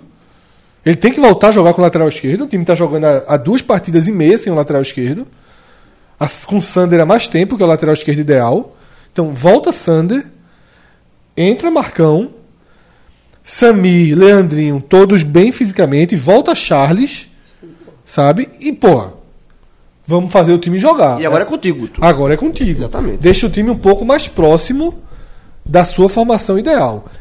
E por isso que eu digo, eu entendo que a estabilidade, o planejamento e entender que o esporte atravessou uma sequência de maratona, de muitos jogos somados, com muitos problemas ao mesmo tempo, pode ter atrapalhado. Agora, o problema é que esse jogo do Criciúma foi, foi longe desse, dessa sequência, mas essa sequência deixou danos que interferiram. Você fez um jogo, repito, sem lateral esquerdo e sem Charles. São, são, é um rombo grande, mas não o suficiente para perder do Criciúma. Por que perde? Porque eu volto lá para a crítica Guto. Porque não tem capacidade de adaptação. Porque espera que Ronaldo seja o jogador que não é. Porque espera que Éder seja o jogador que não é. Porque espera que Ezequiel seja o jogador que deixou de ser. Que deixou de ser. Perfeito, Fred. E aí, no perfeito. meio disso, ele não. não Le- ele- Um Leandrinho que não engrenou, é, né? Aí, no meio disso, ele esquece. Sabe Deus por quê? Yuri. Que João Igor João e Igor. Yuri correspondiam quando o time correspondia. Pra Então mim, esses caras Yuri foi, foi o melhor em campo ontem. Pra mim, Yuri foi o melhor em campo. Por que não ser mais utilizado? Quantas vezes Yuri teve chances reais? Pouquíssimas. Menos que Pouquíssimas. Juninho. Pois é. Que também entrou bem ontem. Que Entrou também bem, entrou bem Mas ontem. também tem um aproveitamento muito ruim. É, de- não tá fazendo gol, Não tá, faz. não tá inseguro. Ontem ele fez até a parte dele, né? Mas mas, mas assim, tá inseguro. tá inseguro. Tá, não tá resolvendo. Hoje não tá fazendo diferença nenhuma. Ian fez um gol um dia desse, Ian vinha jogando bem, Ian não é usado. Exato, exato. Não, não teria sido melhor pro esporte ontem que tivesse começado com o Ian Fred, eu acho, que isso, é claro, Ezequiel. eu acho que isso é claro pra todo mundo. e depois tivesse entrado Yuri. Então, assim, é, volta pro ponto da crítica, da crítica central de Guto, mas como disse, entendo os dois lados, a decisão tomada. Se é que é decisão, porque eu acho que nem se chegou nesse, nesse ponto mais grave. É a da manutenção do treinador, e a gente nesse programa analisou é, sobre Rogério Ceni a ótica de que manutenção é importante. Mas no fim das contas, todo mundo concordou que. Então você acaba ficando aí mostrando o quanto é difícil, o quanto é, como é difícil fazer. sim, é muito difícil. essas mas a relações, gente né? debateu que, que permanecer é importante, mas a gente debateu, sobretudo, a visão que ele tem sobre Sim, isso. exatamente. É, pra- é bom diferenciar. É. Mais do que opiniões de cada um sobre a permanência ser bom ou não, que acho que é um quase beira, perto de um consenso, mas era mais a- o, a- o ponto dele. Sim, Isso é que foi assim como o. Guto mostra que aprendeu também, porque ficou no esporte, teve e propostas teve e, proposta. e- e ficou no esporte, permaneceu no esporte. Então é isso, eu acho que são dois casos aí, dois caminhos diferentes. Sossegou o coração, Cássio, depois dessa ou mais ou menos? Achava mais. Eu, eu tava esperando mais também. Eu Confesso acho que. Eu acho que pro- Agora eu tô, eu tô João- mais desesperado do que João, antes. de forma involuntária, atrapalhou, porque eu acho que o raciocínio do Fred mudou. Naquele- se eu tivesse naquele momento, ele, tá- ele- falou. É porque- Ó, é porque eu tinha até esquecido, tu, tu, dizer que era negócio de Marcão com o Ronaldo. que Você, que tu, tu nem terminou Não, que era aquela, não, é porque foi, não, foi a entrevista dele que ele falou assim: ele vai ser útil, seja como for. Tipo, ele bota uma expressãozinha, como quem diz. Esse era o ponto. É. É, ou seja como for. é, tipo, ele vai ser útil de uma forma ou de outra, Mas forma a assim. gente tá lascado. Você Porque- tá se e pegando é, a é justamente, seja como não, for. é porque é justamente esse ponto que ele fala que ele é um líder do grupo. Hum. É justamente quando ele fala assim, como que diz assim, ó, se for pra reserva, pessoal, Guto, se Guto não colocar Magrão no lugar de coisa, aí assim, Não faz mais sentido, né? é, é, já foi a conta a Guto chamou o jogo do Criciúma para responsabilidade dele, ele perdeu. Não é possível que a direção não dê, não tenha dado pelo menos uma pressão nele ou não deu uma pressão nele ao longo dessa semana. É, vamos ver, né? Bom, senhores, então dessa forma a gente encerra mais uma edição do podcast Só 45 leão. minutos. Só leões. Só Mas Leão. teve tricolor também, rubro-negro, né? Pra dar aquela equilibrada. É, foi só Léo. A gente vai fechando mais um programa por aqui, tá bom? Agradecer a participação de todos, todos que acompanharam a gente até o fim e mais uma vez pedir para vocês assinarem o feed do 45 minutos no Spotify, assinarem o feed do H-Menon no Spotify e divulgar os programas que a gente faz. Se você puder colaborar com a gente Tem outra assinatura aí, viu, jovem, que você esqueceu. Sim, o Clube 45, certamente. O clube de vantagens que a gente é, apresentou aí para o mercado e que a gente está conseguindo colher ótimos frutos é, com uma relação excelente junto à galera que está assinando o clube, né, Fred? Celso, e eu sempre tenho dito isso, às segundas-feiras, é, dependendo da hora que você estiver escutando esse programa, já vai estar no feed os programas Das rodadas. a rodada da Série A e a rodada da Série C, em que a gente disseca, tá? Então eu faço um convite aí, porque o da Série C, meu amigo, Tá. Ultra necessário. extremamente nervoso. No da Série A já vai ter a situação real do Fortaleza, porque vai jogar com o CSA. Confirmou o Zé Ricardo ao longo que você já tinha trazido, Uhum. Isso. que era o, o possível, favorito. você já tinha deixado praticamente claro que era ele. Então, nesses programas, a gente já aprofunda mais o que está por vir, né? Porque eu mesmo tô, eu virei assim um, um, um matemático da Série C, tenho acompanhado Você é o rei das tabelas. super de perto. E nessa segunda-feira à noite a gente grava. E iníciozinho da madrugada, no máximo, vai estar no feed. Se você estiver escutando esse raiz na terça ou na quarta, então já fica feito o convite para escutar os podcasts de cada rodada. O da Série B essa semana fugiu um pouco da mecânica que a gente vinha fazendo, porque acabou sendo a soma do telecast do esporte e do Vitória. Hum. Né? Ficou somado, não teve uma análise tão grande de matemática, tudo, mas eu deixei prometido que na 16 rodada voltaremos Rodada à programação par. normal. Rodada é, exatamente. E é um pouco mais foi muito no calor ali, né? Foi logo depois do jogo do esporte, não tinha como se debruçar, não tinha como trazer números, porque tinha a obrigação da velocidade em trazer logo o programa, né? Então, é isso. Senhores, um forte abraço a todos e até a próxima. Valeu. Clauber, obrigado, meu irmão. Obrigado e Valeu, Celso. seja sempre bem-vindo, velho. Você é o cara. Um forte abraço a todos e até a próxima. Tchau, tchau. Ando devagar, porque já tive pressa. E leva esse sorriso, porque eu já chorei demais. Hoje me sinto mais forte, mais feliz, quem sabe. Eu só levo a certeza de que muito pouco eu sei. Nada sei. Conhecer as manhas e as manhãs, o sabor das massas e das maçãs. É preciso amor para poder pulsar, é preciso paz para poder sorrir, e é preciso a chuva para florir.